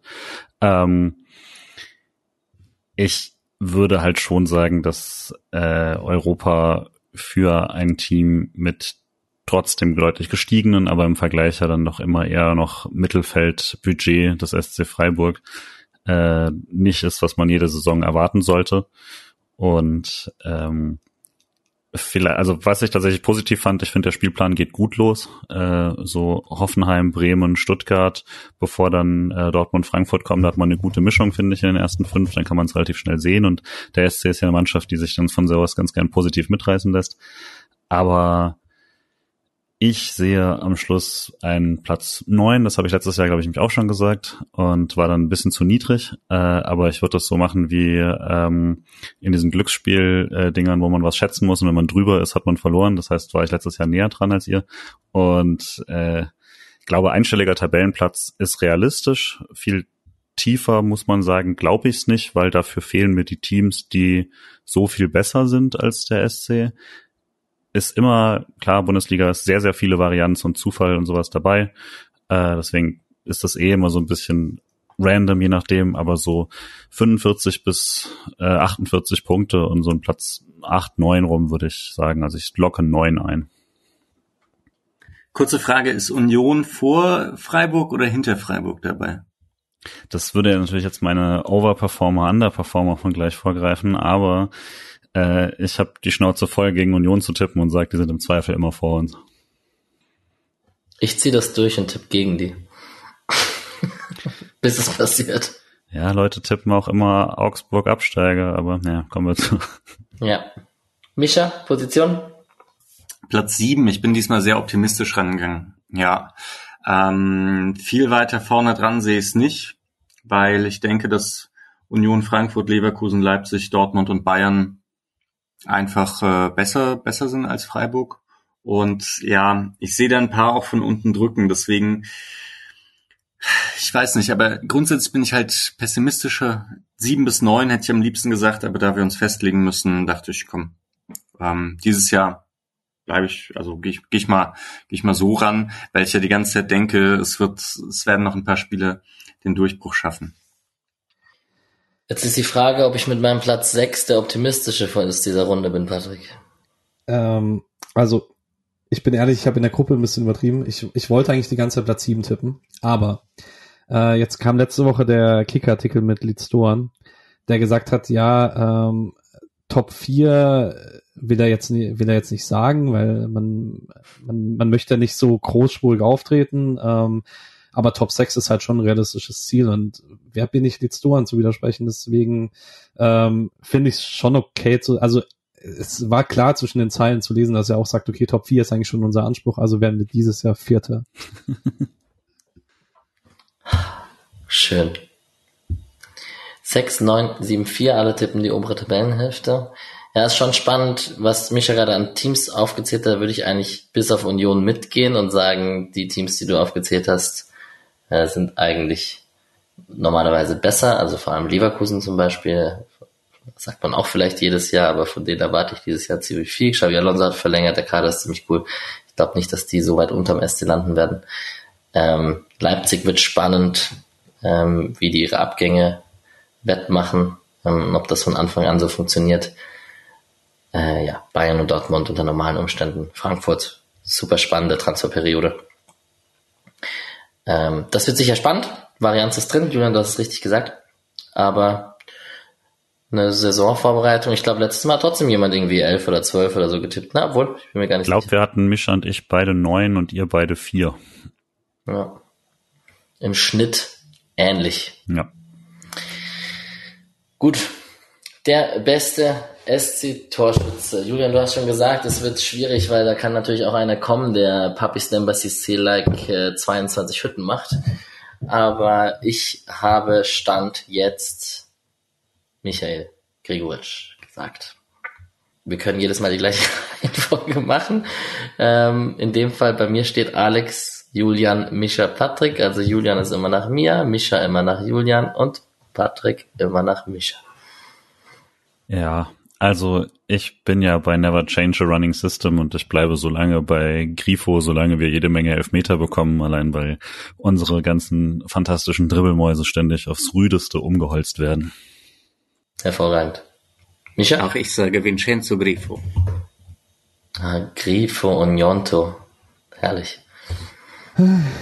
Äh, ich habe mich fünfmal umentschieden, äh, gehe aber auch mit Grifo. Dann wird Keiner die nächste Kategorie langweilig. Ja, dann ist der die meisten Scorer, wir können es schnell durchgehen, also Tore plus Assists. Julian, du darfst anfangen. Grifo. Grifo. Müsste bei euch ja dann alles identisch sein? Nee. Ja. Das macht, es macht nicht wirklich Sinn. Ich streue meine Varianz sozusagen. Äh ich streue meine Varianz, macht gar keinen Sinn. Ich streue meine Tipps für größere Wahrscheinlichkeit. Ähm, ich erwarte einen großen Scorerschritt von Litzdorn, deswegen nehme ich da Litzdorn, weil er beides zweistellig macht und es knapp reicht. Ich habe, beides zweistellig. Jesus. Ich habe Vincenzo Grifo drin. Der liebe Mischa darf anfangen mit dem Spieler, der die meisten Minuten auf dem Platz verbringt. Ginter. Äh, Nebenmann Lienhardt. Ich habe trotz des Rückstandes von ganzen 90 Minuten des ersten Spieltags Chico Höfler auf der Agenda. Muss natürlich einrechnen, dass er äh, zweimal gelb gesperrt sein wird und vermutlich irgendwie im Europa League auch nochmal ein Spiel sich Sperre holt. Äh, aber kann trotzdem reichen. Ich äh, hab Genter. Alright. Und dann haben wir die Kategorie, die wir als letztes noch hinzugefügt haben. Äh, wer ist denn jetzt dran? Patrick, glaube ich. Mhm. Ähm, mit dem besten SC Rookie des Jahres. Also einer der jungen Spieler, die den Durchbruch schaffen. Es, es gäbe, glaube ich, sexiere Picks. Aber ich glaube, es wäre albern, nicht nur Atubolo zu nehmen, weil, also ich hoffe halt, dass es wird. Also er hat die beste Grundvoraussetzung davor, für, er wird die erste Bundesliga-Saison spielen und ich glaube, er wird eine gute erste Bundesliga-Saison spielen, wenn noch keine perfekte. Und dann wird er der Durchbruchspieler sein. Da müsste jemand anderes schon sehr viel mehr leisten. Mm, dann bin ich dran. Ich habe mich jetzt gerade umentschieden. Patrick sieht's im Live-Dokument. Ich habe äh, mich für Junior Adamu entschieden ähm, weil ich von dem einfach hoffe, dass er einschlägt und uns noch ein bisschen ein anderes Element gibt. Ich bin auch bei Atubolu, der wird richtig liefern. Atubolu finde ich so ein, so ein bisschen langweilig, weil er eh schon spielt. Also deswegen ist das, also der Durchbruch ist jetzt praktisch schon, ist schon passiert. Äh, ich nehme Weißhaupt und finde es irgendwie krass, dass keiner Röhl genommen hat. Ja, ich merke gerade, wir haben das nachher nochmal Bundesliga-weit und dann kann ich natürlich nicht mehr Atubolo Bundesliga-weit nehmen, wenn ich Adamu auf der SC-Seite als Rookie des Jahres habe. Aber gut, es muss auch Lücken im System geben. Ja, äh, Röhl wird spannend. Ähm, Paddy hat uns auch seine Tipps geschickt, kann ich ja kurz drauf zu sprechen kommen. Und der hat zum Beispiel Merlin Röhn als Durchbruchspieler der Saison genannt. Also vielleicht trauen wir es ihm ja zu. Das Abschneiden im DFB-Pokal habe ich, äh, Pokalmannschaft wie wir sind, ähm, werden wir es im dritten Anlauf einfach schaffen.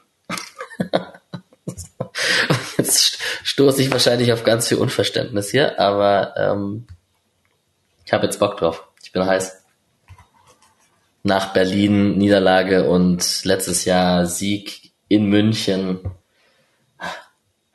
Also ich glaube, letztes Jahr war leider schon die große Overperformance und nochmal die große Chance, das zu machen. Und die hat man dann doch leider ein bisschen kläglich vergeben. Ähm, und ich sage, Viertelfinale ist, glaube ich, auch ein ganz gutes Ziel, wenn man vorher eigentlich krasses Lospech hat, weil man einfach so eine gute Mannschaft ist mittlerweile ich, es ärgert mich jetzt ein bisschen, dass ich hinter Julian bin, weil ich wirklich sehr ähnliche Tipps habe. Ich habe auch Viertelfinale, ja, Pokal läuft ja ganz gut, aber man sollte nicht zu viel äh, erwarten. Deswegen, ja, Viertelfinale ist ganz gut.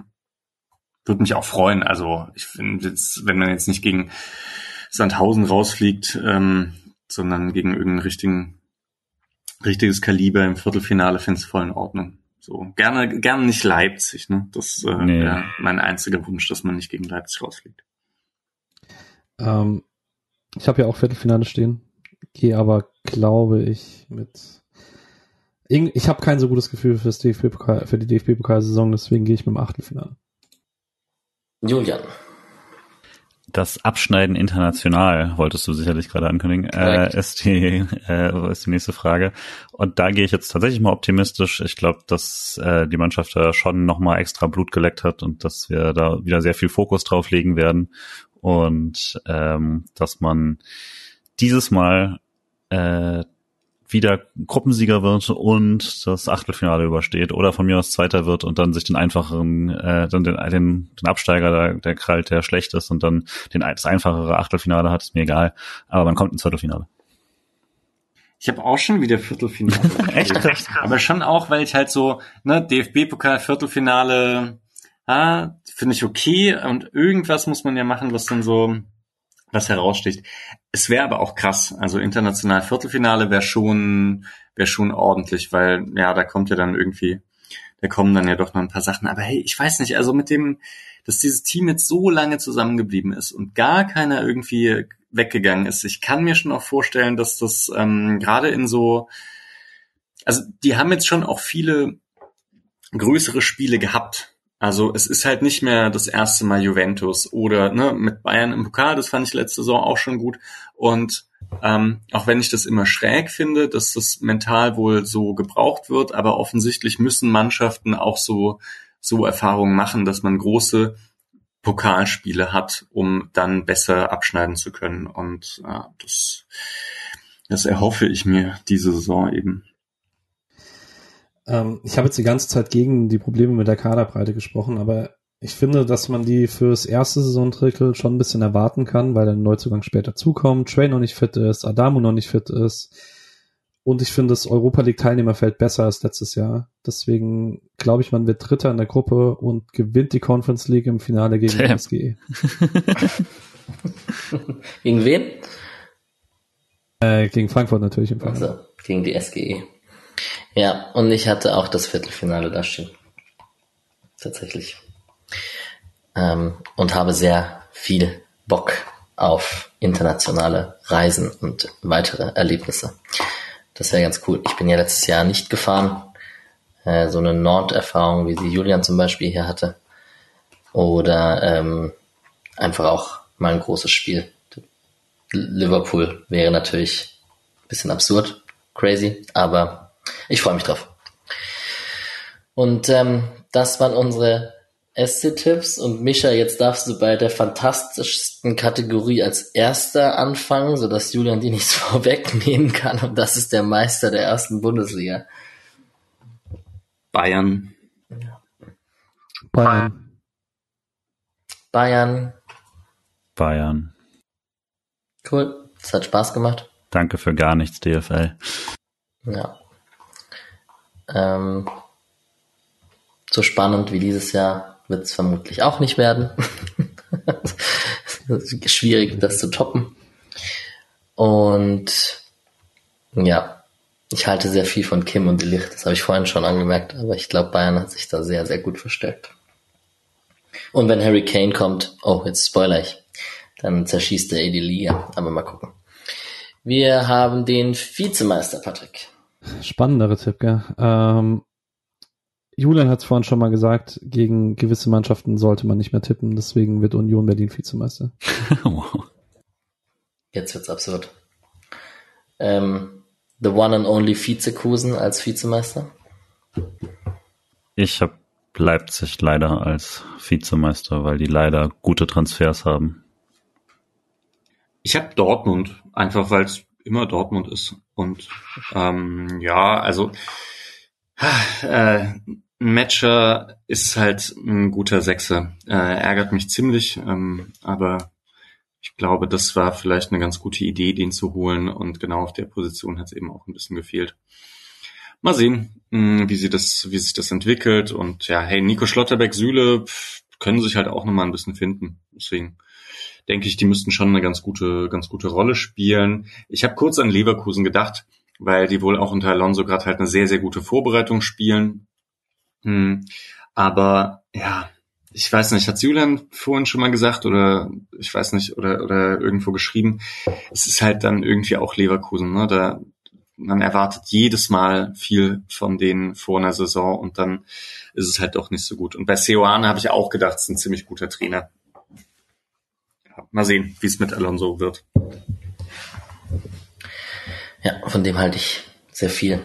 Und um nochmal Madrid zu erwähnen, rechne ich fest damit, dass der Ancelotti bei einem wird bei Real Madrid dann, wenn alles normal läuft. Äh, ich fange, glaube ich, an mit den Absteigern und ich habe hier den unfassbar kreativen Tipp Darmstadt und Heidenheim stehen. Ähm, habe in die Relegation noch Köln gepackt, tatsächlich.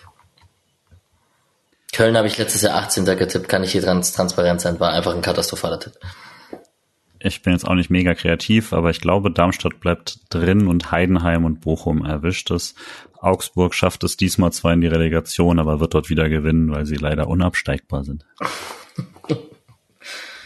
Mm, ich denke auch, den, die langweiligen Tipp, also Heidenheim und Darmstadt, das ist, also ich habe mir die Karte jetzt, ich habe mir jetzt nicht so ganz genau angeschaut ähm, oder es verfolgt in der Sommerpause, aber ich habe jetzt so ein bisschen durchgescrollt und das ist ähm, zu weit weg, finde ich. Und jetzt, also ich finde, ich finde Frank Schmidt irgendwie einen coolen Trainer und so, aber er macht jetzt auch nicht so das Besondere, glaube ich, mm, dass er das, dass er das rausreißen könnte. Und Bochum schafft es auch nicht mehr. Also die gehen in die Relegation und da wird es natürlich spannend, ne? Also gegen wen sie da kommen und da könnte ich mir schon vorstellen, dass sie sich irgendwie drin halten können. Ja, ich glaube schon. Ich weiß nicht, Patrick, äh, überraschst du uns noch? Äh, ich habe, glaube ich, als einziger einen überraschenden Absteiger. Ich glaube, Heidenheim schafft's. Ich habe auch Darmstadt als Absteiger. Und mein Gefühl sagt mir, dass es Bremen erwischt, weil ich den Kader relativ unausgewogen finde. Ich finde, die haben immer noch ein riesiges Loch auf der 6. Finde die Innenverteidiger nicht so gut. War schon letzte Rückrunde zu sehen. Die haben in der letzten Rückrunde echt wenig gewonnen. Füllkrug könnte noch gehen. Immer noch keine sonderlich geilen Schienenspieler. Weißer letztes Jahr krass überbeformt. Ich glaube, Bremen kostet, weil Keter wird auch einfach nicht gesund bleiben, langfristig, glaube ich. Ähm, und Augsburg muss in Relegation und wird sich retten, wie Julian schon gesagt hat. Und dann kommen wir direkt zur nächsten Kategorie und das sind Overperformer und das ist natürlich also alles immer gemessen an dem, was man an dem Team auch erwartet. Ähm, Habe ich tatsächlich Stuttgart bei mir stehen. Ähm, ich glaube, die haben im Abstieg nichts zu tun. Ähm, ich halte vom Trainer ziemlich viel.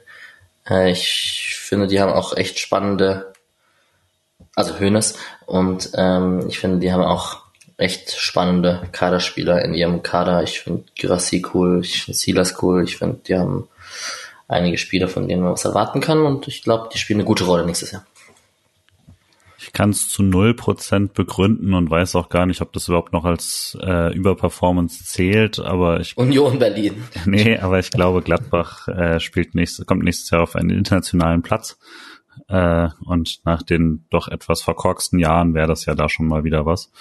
Und das ist aber, ich kann es auch nicht groß inhaltlich begründen. Ich habe sogar kurz überlegt, ähm, Bremen zu nehmen aus reinem Vibe äh, und habe dann mir nochmal angeschaut, was die eigentlich so genau gemacht haben, um sie cooler zu machen als letztes Jahr und habe dann wie Patrick auch festgestellt, dass das leider gar nicht so viel ist und äh, deswegen, ja, also Gladbach, aber erwartet keinen keinen Deep Dive dazu.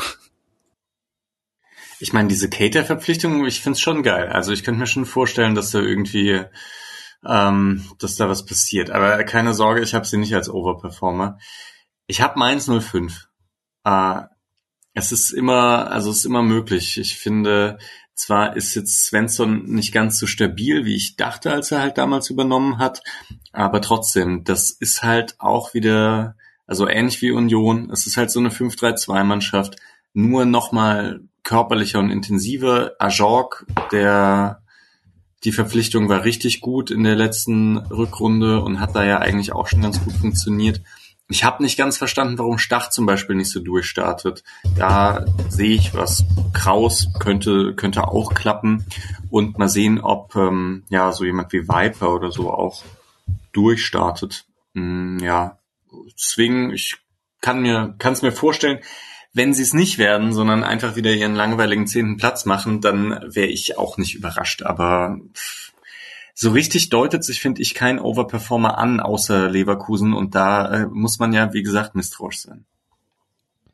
Ähm, ja, ich habe es im Verhältnis zu, wie der Kader aussieht. Und ich glaube, dass Köln, Skiri und Hector verloren hat und trotzdem wieder nicht ernsthaft um den Abstieg mitspielen wird. Ich würde Alex auch widersprechen. Ich vertraue da Baumgart zu sehr und glaube deswegen Köln overperformt wieder, indem sie Neunter oder Zehnter werden und damit deutlich besser sind, als der Kader ist.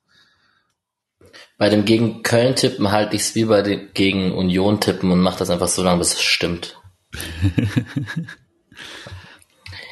ähm, wer ist denn dran? Ich wäre jetzt dran mit, wer ist der Underperformer? Und da gehe ich jetzt aus, aus reinem Trotz auf Leverkusen, weil immer, wenn, wenn alle sie lieben, dann, die haben es gesagt, dann wird's irgendwie komisch. Ich hatte leider überhaupt nichts zeigen daran, warum das wirklich hinhaut. Ich finde tatsächlich dieses Jahr sehr schwierig, irgendwie Overperformer, Underperformer zu nehmen, weil ich finde, die meisten Mannschaften, die ich unten eher erwarte oder sowas, oder die okay sind, die sollten dann auch da sein und so. Deswegen, ähm, aber ich sehe jetzt nicht so richtig jemanden, der komplett enttäuscht.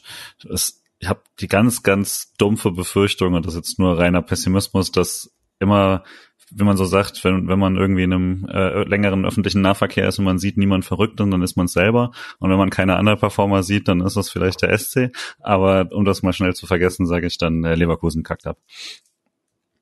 Das wollte ich eigentlich gerade auch mal fragen, ob irgendjemand von euch so leichte Befürchtungen hat, dass es Freiburg irgendwie mhm. erwischen könnte, Platz 14 oder so. Ne? Ich glaube, von Abstieg rede ich ja echt nicht, aber es ist halt, das, ne, diese, das, da hat sich letzte Saison nicht angedeutet, in keiner Phase.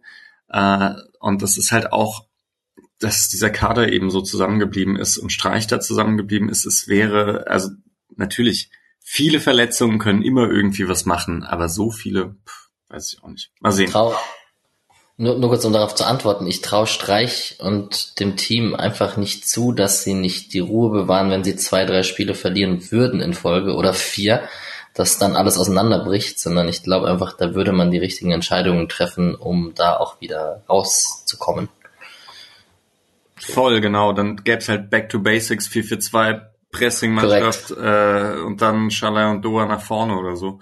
Ja. Ähm, oder lange Bälle oder man hat ja auch genug Mittel, ne, damit man dann einfach wieder spielen kann. Ähm, so, ich habe jetzt, ich gebe mal aber das erste Mal auch hier wirklich Kontra.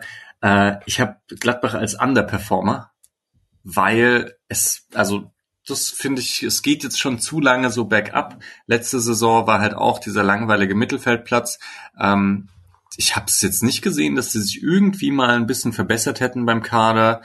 Innenverteidigung, pf, weiß nicht. Und irgendwie sehe ich so Luca Netz und Joe Scully und so, die dann ein bisschen jüngeren oder Ngomu äh, jetzt auch nicht oder Sanchez oder so. Das, also klar, die haben echt ein paar Spieler, wo es auch in die andere Richtung gehen kann aber dafür wirken die für mich nicht stabil genug, als dass die jungen Spielern die Plattform bieten könnten, dann nach vorn zu gehen. Pff, ja, Kone wird halt irgendwann gehen, keine Ahnung, wer noch kommt. Äh, neuer Trainer, das bedeutet auch nicht, dass es immer funktioniert. Ich kann mir gut vorstellen, dass die nicht absteigen, aber ja, vielleicht eben kurz sogar bangen müssen.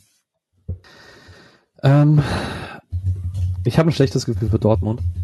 Ähm, finde, man hat da mit äh, Bellingham und Guerrero zwei Spieler verloren, die einem in Spielen gegen schwächere Teams in den letzten beiden Jahren geholfen haben, dass man da kon konstanter ist, ähm, weil die einfach viel Sag doch konstant. Haben. Das ist konstant, doch gut, ja, um hier ja. ein bisschen die Leute abzuholen. Genau, richtig. Ähm, und ich glaube, dass es jetzt auf zu wenigen Schultern lastet. Ich, äh, ich liebe Julian Brandt, ich glaube wir alle hier. Ähm, aber er ist jetzt auch nicht immer der konstanteste gewesen. Er hatte eine sehr gute Saison 22, 23, ob er das so halten kann, keine Ahnung. Und dann hängt halt sehr viel an Sebastian Aller. Und dann hast du dazu diesen Dämpfer von letzter Saison, dass du die Meisterschaft verspielst. Du hast mit Esin Terzic einen Trainer, von dem ich deutlich mehr halte als Nick, aber von dem ich auch immer noch nicht komplett überzeugt bin. Du hast hier mit Felix Metscher eine unnötige Baustelle emotional dazu geholt, die sofort zu einem riesigen Brandherd wird, wenn er sportlich nicht sofort funktioniert. Ich glaube nicht, dass Dortmund irgendwie komplett abstürzt, aber ich glaube, dass, dort, dass es eine Welt gibt, in der Dortmund auf vier bis sechs abrutscht und dann ist es eine deutliche Underperformance. Weil Terzic der schlechteste Trainer in der Bundesliga ist, meinst du? Nee, finde ich nicht mehr. Ja, und ich hatte hier zwei Namen stehen, das sind Leipzig und Gladbach. Ähm, Julian, wir sollten keine Tippgemeinschaft gründen, weil irgendwie du nichts von Leverkusen hältst und aber viel von Gladbach und ich genau andersrum. Sogar Leipzig habe ich ja Vizemeister getippt. Ja, stimmt. Äh, ich gehe ziemlich viel mit Mischas Begründung mit und sage Borussia Mönchengladbach. Ich glaube, die könnten sie über lange im Abstiegsstrudel stecken. Ja, die haben auch noch Hofmann ich, verloren, ne? Das ist halt. Das tut halt wirklich. Das ist echt bitter, Mann. An Leverkusen übrigens. Geiler Transfer. Jetzt haben wir viel über Gladbach geredet. Ich glaube halt tatsächlich, dass einer von euch beiden recht hat. Ich glaube, Gladbach entweder die, die überraschen jetzt und es funktioniert mit Sioane und der bringt da wieder was Neues rein und die Spieler schlagen ein. Oder man geht halt den Schalke härter Weg und das, was sich jetzt irgendwie seit Jahren andeutet, crasht so richtig. Ich glaube, ich glaube nicht, dass sie wieder Zehnter werden. Ich glaube, eins von beiden wird passieren. Ganz kurz mit äh, Frankfurt wollte ich eigentlich noch fragen. Hat die niemand gehabt, weil ihr nicht dran glaubt oder weil für euch Platz 4, 5 keine Overperformance wäre? Ich ja. finde die nicht so gut einfach. Was? Ich finde die nicht so gut. Mich würde es nicht überraschen, wenn die genau in den Gefilden landen, die Micha gerade gesagt hat, einfach. Aber Champions League Platz wäre schon Overperformance, haben sie ja, ja noch nie, ja. noch nie gemacht. Ich finde den Kader auch nicht besser als nächstes, letztes Jahr. Kolomoani wird wieder gehen und die sind gerade so siebter geworden. Ich, ich finde die nicht so gut. Ich finde, die werden deutlich besser geredet, als sie sind. Skilly und Kochmann. Ja, schon. Ich konnte mich bei Lieblingstransfer auch echt nicht zwischen denen entscheiden. ja, aber ich meine, die haben dafür halt einen Dicker So verloren. Die werden Kolomuani verlieren. Die haben immer noch keinen guten Schiebenspieler. Ich, ich weiß nicht. Ich finde es nicht so. Plus neuer Trainer wird ein bisschen dauern. I don't know. Ich glaube, sie werden heißer geredet, dass sie sind. Okay, und ich weiß, ihr wollt nicht so lange machen. Sorry, sorry, Julian. Aber ganz kurz noch die Frage, die klassischen Teams, die niemand interessiert. Wolfsburg, Hoffenheim, ähm, ja, eigentlich Wolfsburg und Hoffenheim. Was würdet ihr, traut ihr denen irgendwie zu, dass die, dass die in die Top 7 vorstoßen oder nicht? Also bei Wolfsburg muss man es irgendwie, glaube ich, wenn man Freiburg nicht da hochtippt, dann muss man schon fragen, wer kommt denn dran vorbei? Dann müsste es so ein Team wie Wolfsburg sein. Hoffenheim sehe ich überhaupt nicht, dass sie, da hätte ich nur deswegen habe ich sie nicht als Underperformer, weil ich glaube, in Platz 12, 13 kann man nicht mehr als Underperformance sehen nach der letzten Saison. Deswegen, also wenn jemand nach oben stößt, hätte ich gesagt, dass es, äh, es ist irgendwie Wolfsburg, die so einen stabilen Fußball spielen, der in der Bundesliga halt reicht, wenn du die Individualqualität hast. Yes. Hey, kurzer Verfahrensvorschlag. Wollen wir bis zu dem Hot Take die ganzen Einzelspieler-Sachen, will die jeder einmal durchrattern? Mit Begründung? Das können wir tun. Wir haben den Torschützenkönig. Äh, ich habe den zweigeteilt, weil ich habe es vorhin schon angedeutet, wenn Harry Kane kommt, wird er das für mich äh, mit großem Abstand machen. Man könnte das gleich über Kolo Muani sagen, der, wenn er bleibt, wahrscheinlich ordentlich scoren wird. Aber bei Harry Kane, ich bin großer Fan. Und, ähm, ich würde mich freuen, den in der Bundesliga zu sehen, auch wenn er für die Bayern scoren würde. Ähm, wenn er es nicht wird, habe ich ähm, das, na, es, es kommt nachher nochmal eventuell der Name, ähm, habe ich Davy Selke bei Köln äh, vorne drin. Der bin ich, wir hatten, wir hatten heute Mittag kurz mal so darüber geredet, ob er unterschätzt ist oder nicht. Und ich kann mir vorstellen, dass der viele Buden macht, obwohl Köln nicht die herausragendste Saison spielt, also quasi, dass er so die Lebensversicherung für Köln wird in der Saison und ich halte trotzdem viel von dem. Ähm, jetzt könnt ihr nicht darauf eingehen, weil ich weiterreden muss. Wir haben mit den meisten Assists geredet, auch da habe ich lustigerweise Kane drin stehen, wenn er kommt. Ich weiß nicht, ob er beides macht, aber Kane wird sehr unterschätzt für seine Assists. Der ist nicht nur reiner Scorer, der setzt auch seine Mitspieler in Szene. Ich weiß nicht, ob das so schnell funktionieren würde. Wenn nicht, habe ich einen langweiligen Grifo-Tag ähm, bei mir auf der Liste, weil Ecken und äh, Vorlagen etc. kennen wir von ihm. Wir haben den besten Keeper der Saison. Da habe ich Oliver Baumann drin stehen, der das äh, einfach mal verdient hat und bei Hoffenheim äh, ein guter Rückhalt ist. Und ja, mir Atubolo ein bisschen zu wild war. Den habe ich aber beim Durchbruchspieler ähm, drin, obwohl ich vorhin Junior Adamo beim SC Rookie ähm, der Saison gewählt habe. Aber Atubolo wird der Durchbruch gelingen als Stammkeeper beim SC und wird da auch äh, seine gute Spiele ich glaube nicht, dass man sich Sorgen machen wird und ich glaube auch nicht, dass Florian Müller irgendwie ein Thema wird, wenn es alles normal läuft. Und den Lieblingstransfer außerhalb des SC, den kann man erwarten, wenn man mir einigermaßen ab und zu zuhört, ist äh, Hugo Larsson von Eintracht Frankfurt. Einfach, weil sie ein junges schwedisches Top-Talent von Malmö FF geholt haben, was ich mir gefühlt seit 15 Jahren beim SC wünsche, dass das mal passiert ähm, ist nicht passiert, ähm, wird schwierig haben, auf Einsätze zu kommen. Frankfurt ist relativ gut da im Zentrum besetzt. Aber ich finde es super spannend, dass sie sich den geholt haben. Vielleicht wird er auch noch verliehen. Ähm, aber werde das eines der, eines der vielversprechenden zentralen Mittelfeldtalente in Europa und auch in der Bundesliga und ich werde seinen Werdegang sehr interessiert verfolgen. Davy Selke ist sehr wildes Take, weil ich habe dich ja unterstützt in der Davy Selke Diskussion und jetzt fühle ich mich, als ob ich da ein Monster geschaffen habe. Ähm,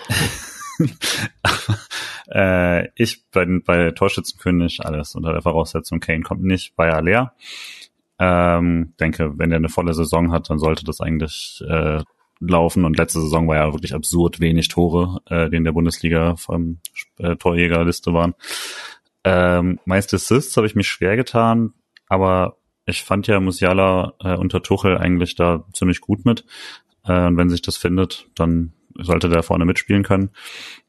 Ähm, bester Keeper der Saison ist vielleicht ein bisschen boring, aber ich glaube, äh, Kobel macht nochmal seinen Schritt und ist dann da auch vermutlich der beste Keeper der Bundesliga, spätestens jetzt, wo äh, Flecken weg ist und Adubolo noch ein bisschen braucht. Äh, Rookie, es tut mir weh, aber ich finde ja den äh, Leipzig-Transfer von Openda richtig, richtig krass und ich fürchte, der wird direkt einschlagen und sie halt zum Vizemeister machen. Ich hoffe, alle meine Leipzig-Sachen sind komplett falsch und sie rutschen da runter, aber ich äh, fürchte, das wird richtig gut. Und ähm, ja, der Lieblingstransfer ist Robin Koch, aber mit einem traurigen Smiley. Äh, objektiv gesehen ist es, weil Lieblingstransfer außerhalb des SC war ja die Kategorie und ich finde es cool, ihn wieder öfter zu sehen und auch noch vor der Haustür zu haben, aber ich finde es schon eine Frechheit, dass er nicht, äh, dass er in einem anderen Trikot spielt. Ähm, und tut mir dann auch so ein bisschen weh, aber ich glaube, von, vom Fußballerischen her ist das eine richtig gute Entscheidung für die Eintracht. Es gibt Tipps, die macht man einfach nicht. Ne? Also deine Leipzig-Tipps, die finde ich unter aller Sau. Ja, weil meine Tipps sind ja schlecht und dementsprechend klappen sie nicht und dann, okay. dann jinx ich das ja quasi. Okay. Ich habe hier wieder viel zu viele Überschneidungen. Meiste Tore habe ich auch Haller, äh, weil ja, weil ich mich Schuppomoting nicht traue. Ähm, aber das wäre natürlich auch witzig. Assists habe ich Würz und der ist nicht gewechselt, oder? Oder nee, genau. Deswegen, ich wundere mich ein bisschen, dass äh, der bisher noch nicht gekommen ist. Keeper habe ich auch Kobel. Rookie, da weiß ich jetzt nicht, aber ich habe ähm, Nelson Viper genommen von Mainz 05 junger Spieler und ist aber auch schon länger bei Mainz dabei. Svensson tut sich halt eigentlich eher schwer, äh, jüngere Spieler einzubinden, aber ich, ja, ich, ich, ich könnte es mir vorstellen, aber vielleicht liege ich da auch voll daneben. Und Lieblingstransfer, also ich habe vorhin gesagt, natürlich eigentlich Skiri und Koch beide, aber Waldschmidt dann doch. Ich habe äh, Waldschmidt genommen, das der bei Köln kann ich mir richtig gut vorstellen, dass, äh, dass das hinhaut und dass der ein paar Distanzschusstore macht, weil Baumgart enorm gut darin ist, mit so diesen einrückenden äh, Außenverteidigern oder nee, Breite zu schaffen ähm, mit den Außenverteidigern und dann eben ja kriegt, kriegt Waldschmidt irgend so eine Mittelfeldposition, wo er halt hin und wieder auch abziehen kann. Und da werden einige richtig geile Tore fallen, denke ich mal. Deswegen auch. Um Köln mache ich mir weniger Sorgen, auch wenn es kadertechnisch mal wieder nicht perfekt aussieht. Ähm, ich habe bei den meisten Toren jemanden, den Julian vorhin beim Rookie genannt hat. Ähm, auch wenn ich ihn beim Rookie ein bisschen unfair fand, weil er halt schon eine krasse Saison in der Liga hatte. Bundesliga. Ging um Bundesliga. Ja, ja, ja, ist okay. Nein, ist schon, hast ja natürlich recht. Bei der Bundesliga war auch äh, Matthijs Licht letztes Jahr äh, Rookie, deswegen äh, ist es nicht unpassend. Ähm, ich habe Openda als Torschützenkönig. Ich finde den auch sehr krass. Ähm, deswegen glaube ich, der wird voll einschlagen. Ähm, ich habe bei den meisten Assists Musiala, ähm, wie Julian auch. Ähm, finde ihn relativ safe Pick. Ich habe beim Keeper, also man wird bei den nächsten beiden Picks merken, dass ich äh, im Gladbach-Lager eher bei Julian bin.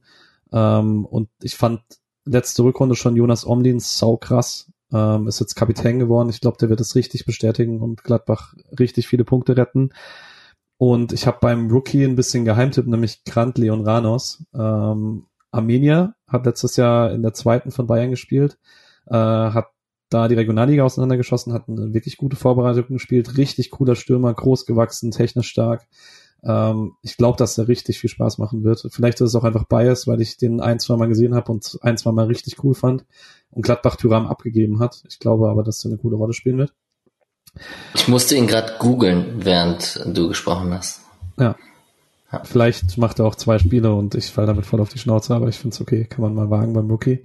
Ähm, und mein Lieblingstransfer ist äh, überhaupt nicht sportlich begründet, vielleicht nur ein klein bisschen, aber vor allen Dingen menschlich begründet. Ähm, Felix Passlack hatte richtig Heulenjahre, ähm, war hart betroffen vom Anschlag mit Dortmund, ähm, hat danach im Gerichtsverfahren auch ausgesagt, dass er zwei, drei Jahre, dass ihm mental richtig schlecht ging. Man hat ihm das dann in den zwei, drei Jahren auch auf dem Platz angemerkt. Dann hat er in Dortmund nicht mehr so richtig Fuß gefasst und ist jetzt als klarer Stammspieler nach Bochum gewechselt und passt dort super in das 3-5-2 und ich glaube, der wird dort eine richtig coole Rolle spielen und ähm, für jemanden, der mal als großes Außenverteidiger-Talent gehandelt wurde, hoffe ich einfach, dass er das jetzt nachhaltig abrufen kann und Bochum soll so sympathisch, deswegen nehme ich da Felix Passer. Genau. Und dann haben wir als letztes die Lieblingskategorie, die am spannendsten ist, weil da kann man sich ein bisschen austoben. Wir haben den Hot Take der Saison und damit ich letzter bin, darf Julian anfangen. Ugh. Ähm, ich hatte eigentlich überhaupt kein großes Hot Take, aber mein meins ist, dass äh, Kleindienst diese Liga zerballert, was sich so ein bisschen beißt mit meinem Heidenheim steigt ab, aber ich sage, es äh, etabliert sich jetzt als äh, toller äh, Bundesliga-Stürmer und ich vermisse ihn immer noch so ein bisschen und äh, bleibt in meinem Herzen und zerschießt Bayern München. Ich habe eher so einen Cold Take über die ganze Bundesliga, dass sie in der Tendenz relativ langweilig wird und dass sich die, also eigentlich die Tendenzen der letzten Jahre festzurren. So Union und Freiburg werden wieder so halbwegs oben mit dabei sein. Die Top 4 ist eigentlich so geregelt. Genau, Leverkusen wird sich da so ein bisschen stabilisieren. Die Absteiger, die man jetzt vorher hat, werden auch da sein. Und dann gibt's halt irgendwie ein großes Mittelfeld. Was aber nicht so richtig spannend ist, weil wenn der Abstieg schon geklärt ist früh, dann ist es dann, dann fehlt dieser Liga einfach das Salz in der Suppe. Äh, da mache ich mir so ein bisschen Sorgen um mein allgemeines Interesse dieses Jahr. Ähm, das ist, kann dich freuen, Misha, weil mein Hottag betrifft den Abstiegskampf. Ähm, ich glaube, Wolfsburg spielt bis zum Ende um den Abstieg, ähm, weil ich finde bei denen auch nicht so gut, was sie diesen Sommer gemacht haben. Ähm, und habe da auch so gewisse Trends gesehen, die mich nicht so optimistisch machen ähm, beziehungsweise sehr optimistisch machen dafür, dass Wolfsburg schlecht abschneidet. Ähm, ich glaube, Wolfsburg ist bis zum Ende unten drin und rettet sich vielleicht so auf 15 oder 14. Julian, bist du bereit für meinen Hot Take? Hau raus. Davy Selke fährt als Hoffnungsträger nach der Saison zur Europameisterschaft für Deutschland. Kommt das auf einmal bei dir? Das war nicht, das ist doch neu. ja. Das meine ich mit, du wachst auf und plötzlich hast du so eine Idee. Ja. Schönes SC-Trikot. ja. Wirst schon sehen. ähm, wir haben Tipps von Paddy und von Alex bekommen. Vielen Dank. Ähm, wir werden euch, wir haben jetzt aus Zeitgründen nicht alles vorgelesen, wir werden euch aber drauf festnageln am Ende der Saison und euch ähm, mit eurer Expertise entweder brennen lassen und euch im öffentlichen Raum schön blamieren oder loben. Wir werden sehen. Was waren da Hot Tags? Raba spielt übernächste Saison nicht europäisch oder Union übersteht den Winter international, kommt aber im Falle, aha, spielt am Ende aber gegen den Abstieg in der Liga. Zum Beispiel. Das würde mich freuen. Hm. Hm. So. Das war's im Prinzip mit unseren Tipps zur kommenden Saison. Wir sind auch schon ziemlich lange. Wir werden in den folgenden Episoden, die dann kommen werden. Nächste, Saison, äh, nächste Woche geht's los mit dem Pokalspiel. Auch immer über die anderen Este-Teams und über die Leihmannschaften sprechen. Ganz kurz gefasst, äh, die zweite Mannschaft hat 1 zu 1 im Saisonauftakt gegen Duisburg gespielt ähm, und hat da den Ausgleich noch geschafft. Ähm, ist natürlich spannend, weil der eine oder andere Name, wie zum Beispiel Mika Bauer, äh, da natürlich zum Einsatz kam und wir das weiter verfolgen werden. Und die U19 kann man vielleicht ganz kurz erwähnen, ähm, hat einen Pokal in Oberndorf mit Mannschaften Stuttgart, Rom, Palmeiras, Schalke, Everton gewonnen. Äh, gibt bestimmt Schlechteres für diese U19 mit einem positiven Gefühl zu starten. Ähm, jetzt, wo sie da eine Liga drunter spielen und natürlich direkt wieder den Wiederaufstieg anpeilen als SC Freiburg A-Junioren. Die Leihspieler diese Saison, Robert Wagner haben wir vorhin schon kurz erwähnt, der hat zweimal von Anfang an gespielt im defensiven Mittelfeld bei Greuther Fürth. Ganz cool. Äh, da kommt er auf seine Einsätze. Kimberly Sequem spielt linker Schienenspieler bei Paderborn, hatte im ersten Saisonspiel dann ein bisschen die Herausforderung, dass die eine frühe rote Karte kassiert haben und er dann quasi Linksverteidiger war und nicht mehr so ganz offensiv äh, linke Schiene gespielt hat. Die haben 5-0 verloren. Äh, gegen Fürth, gegen Robert Wagners Fürth äh, das zweite Spiel 1 zu 1 gegen Osnabrück gespielt, auch da durchgespielt, also auch der kommt auf seine Einsätze, das ist cool. Und Hugo Sique ist weiterhin äh, Stammspieler bei Cercle Brügge. Erstes Spiel 1-0 gegen Antwerpen verloren, auf der rechten Schiene durchgespielt. Zweites Spiel 83 Minuten gespielt, 2 zu 0 gegen Charleroi gewonnen. Und ähm, auch da wird es spannend, wie es dann nach der Saison aussehen wird. Wir werden es verfolgen. So, und dann als allerletztes Highlight, und dann können wir auch alle ins Bett und ihr könnt äh, die Folge danach auch ausmachen, haben wir natürlich auch das Spiel SV Oberachern gegen SC Freiburg im Dreisamstadion. Ich glaube, das ist das große Highlight. Äh, an alter Wirkungsstätte dürfen wir noch mal ran. Äh, wir haben schon gesagt, diese 999 Tore, die im Stadion geschossen wurde, waren Bundesligatore. Das heißt, das tausendste Bundesligator für den SC Freiburg werden wir in dem Spiel nicht sehen. Aber es geht natürlich wieder los und es wird spannend und ähm, ja, ich mache mir tatsächlich nicht mehr so große Sorgen, dass der SC in der ersten Runde ausscheidet. Dafür wirken sie sehr gefestigt. Auszuschließen ist es natürlich nie. Aber mit diesem ganzen Dreisamstadion Heimspiel, also ich habe es nicht auf der Agenda, dass da was passiert. Ich weiß nicht, wie es euch geht. Julian schüttelt auch den Kopf. Nicht mal ich kann, kann mich da reinreden, dass wir das versauen. ja. Das letzte Profispiel im Dreisamstadion ausgeschieden gegen SV Oberachern, das wär's doch. Ist Oberliga Baden-Württemberg, ne? Spielen mit Offenburg, Denzlingen und so in, in einer Liga.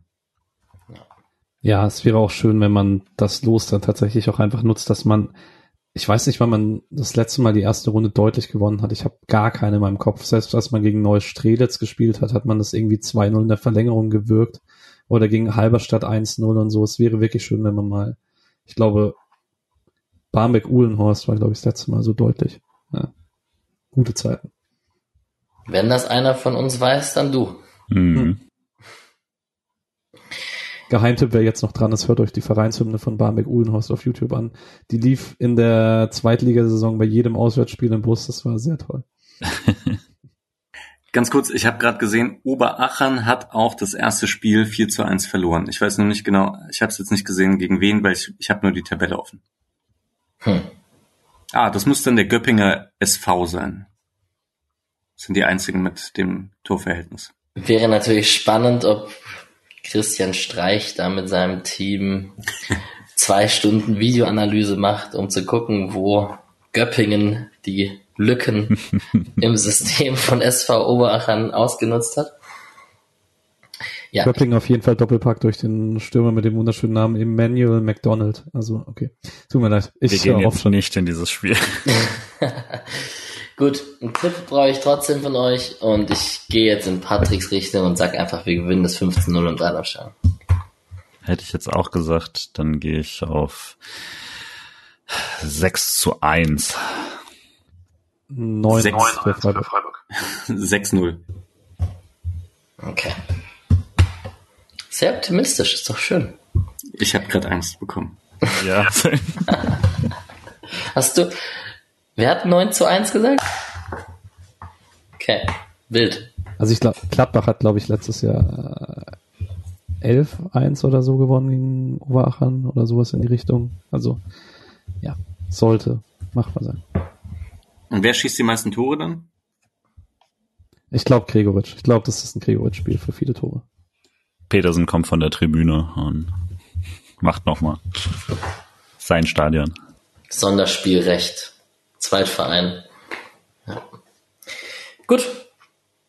Ich glaube, wir haben's. Äh, ich hoffe, ihr habt durchgehalten. Ähm, länger als gedacht wäre auch irgendwie gelogen, weil wir haben schon damit gerechnet, dass es lang wird.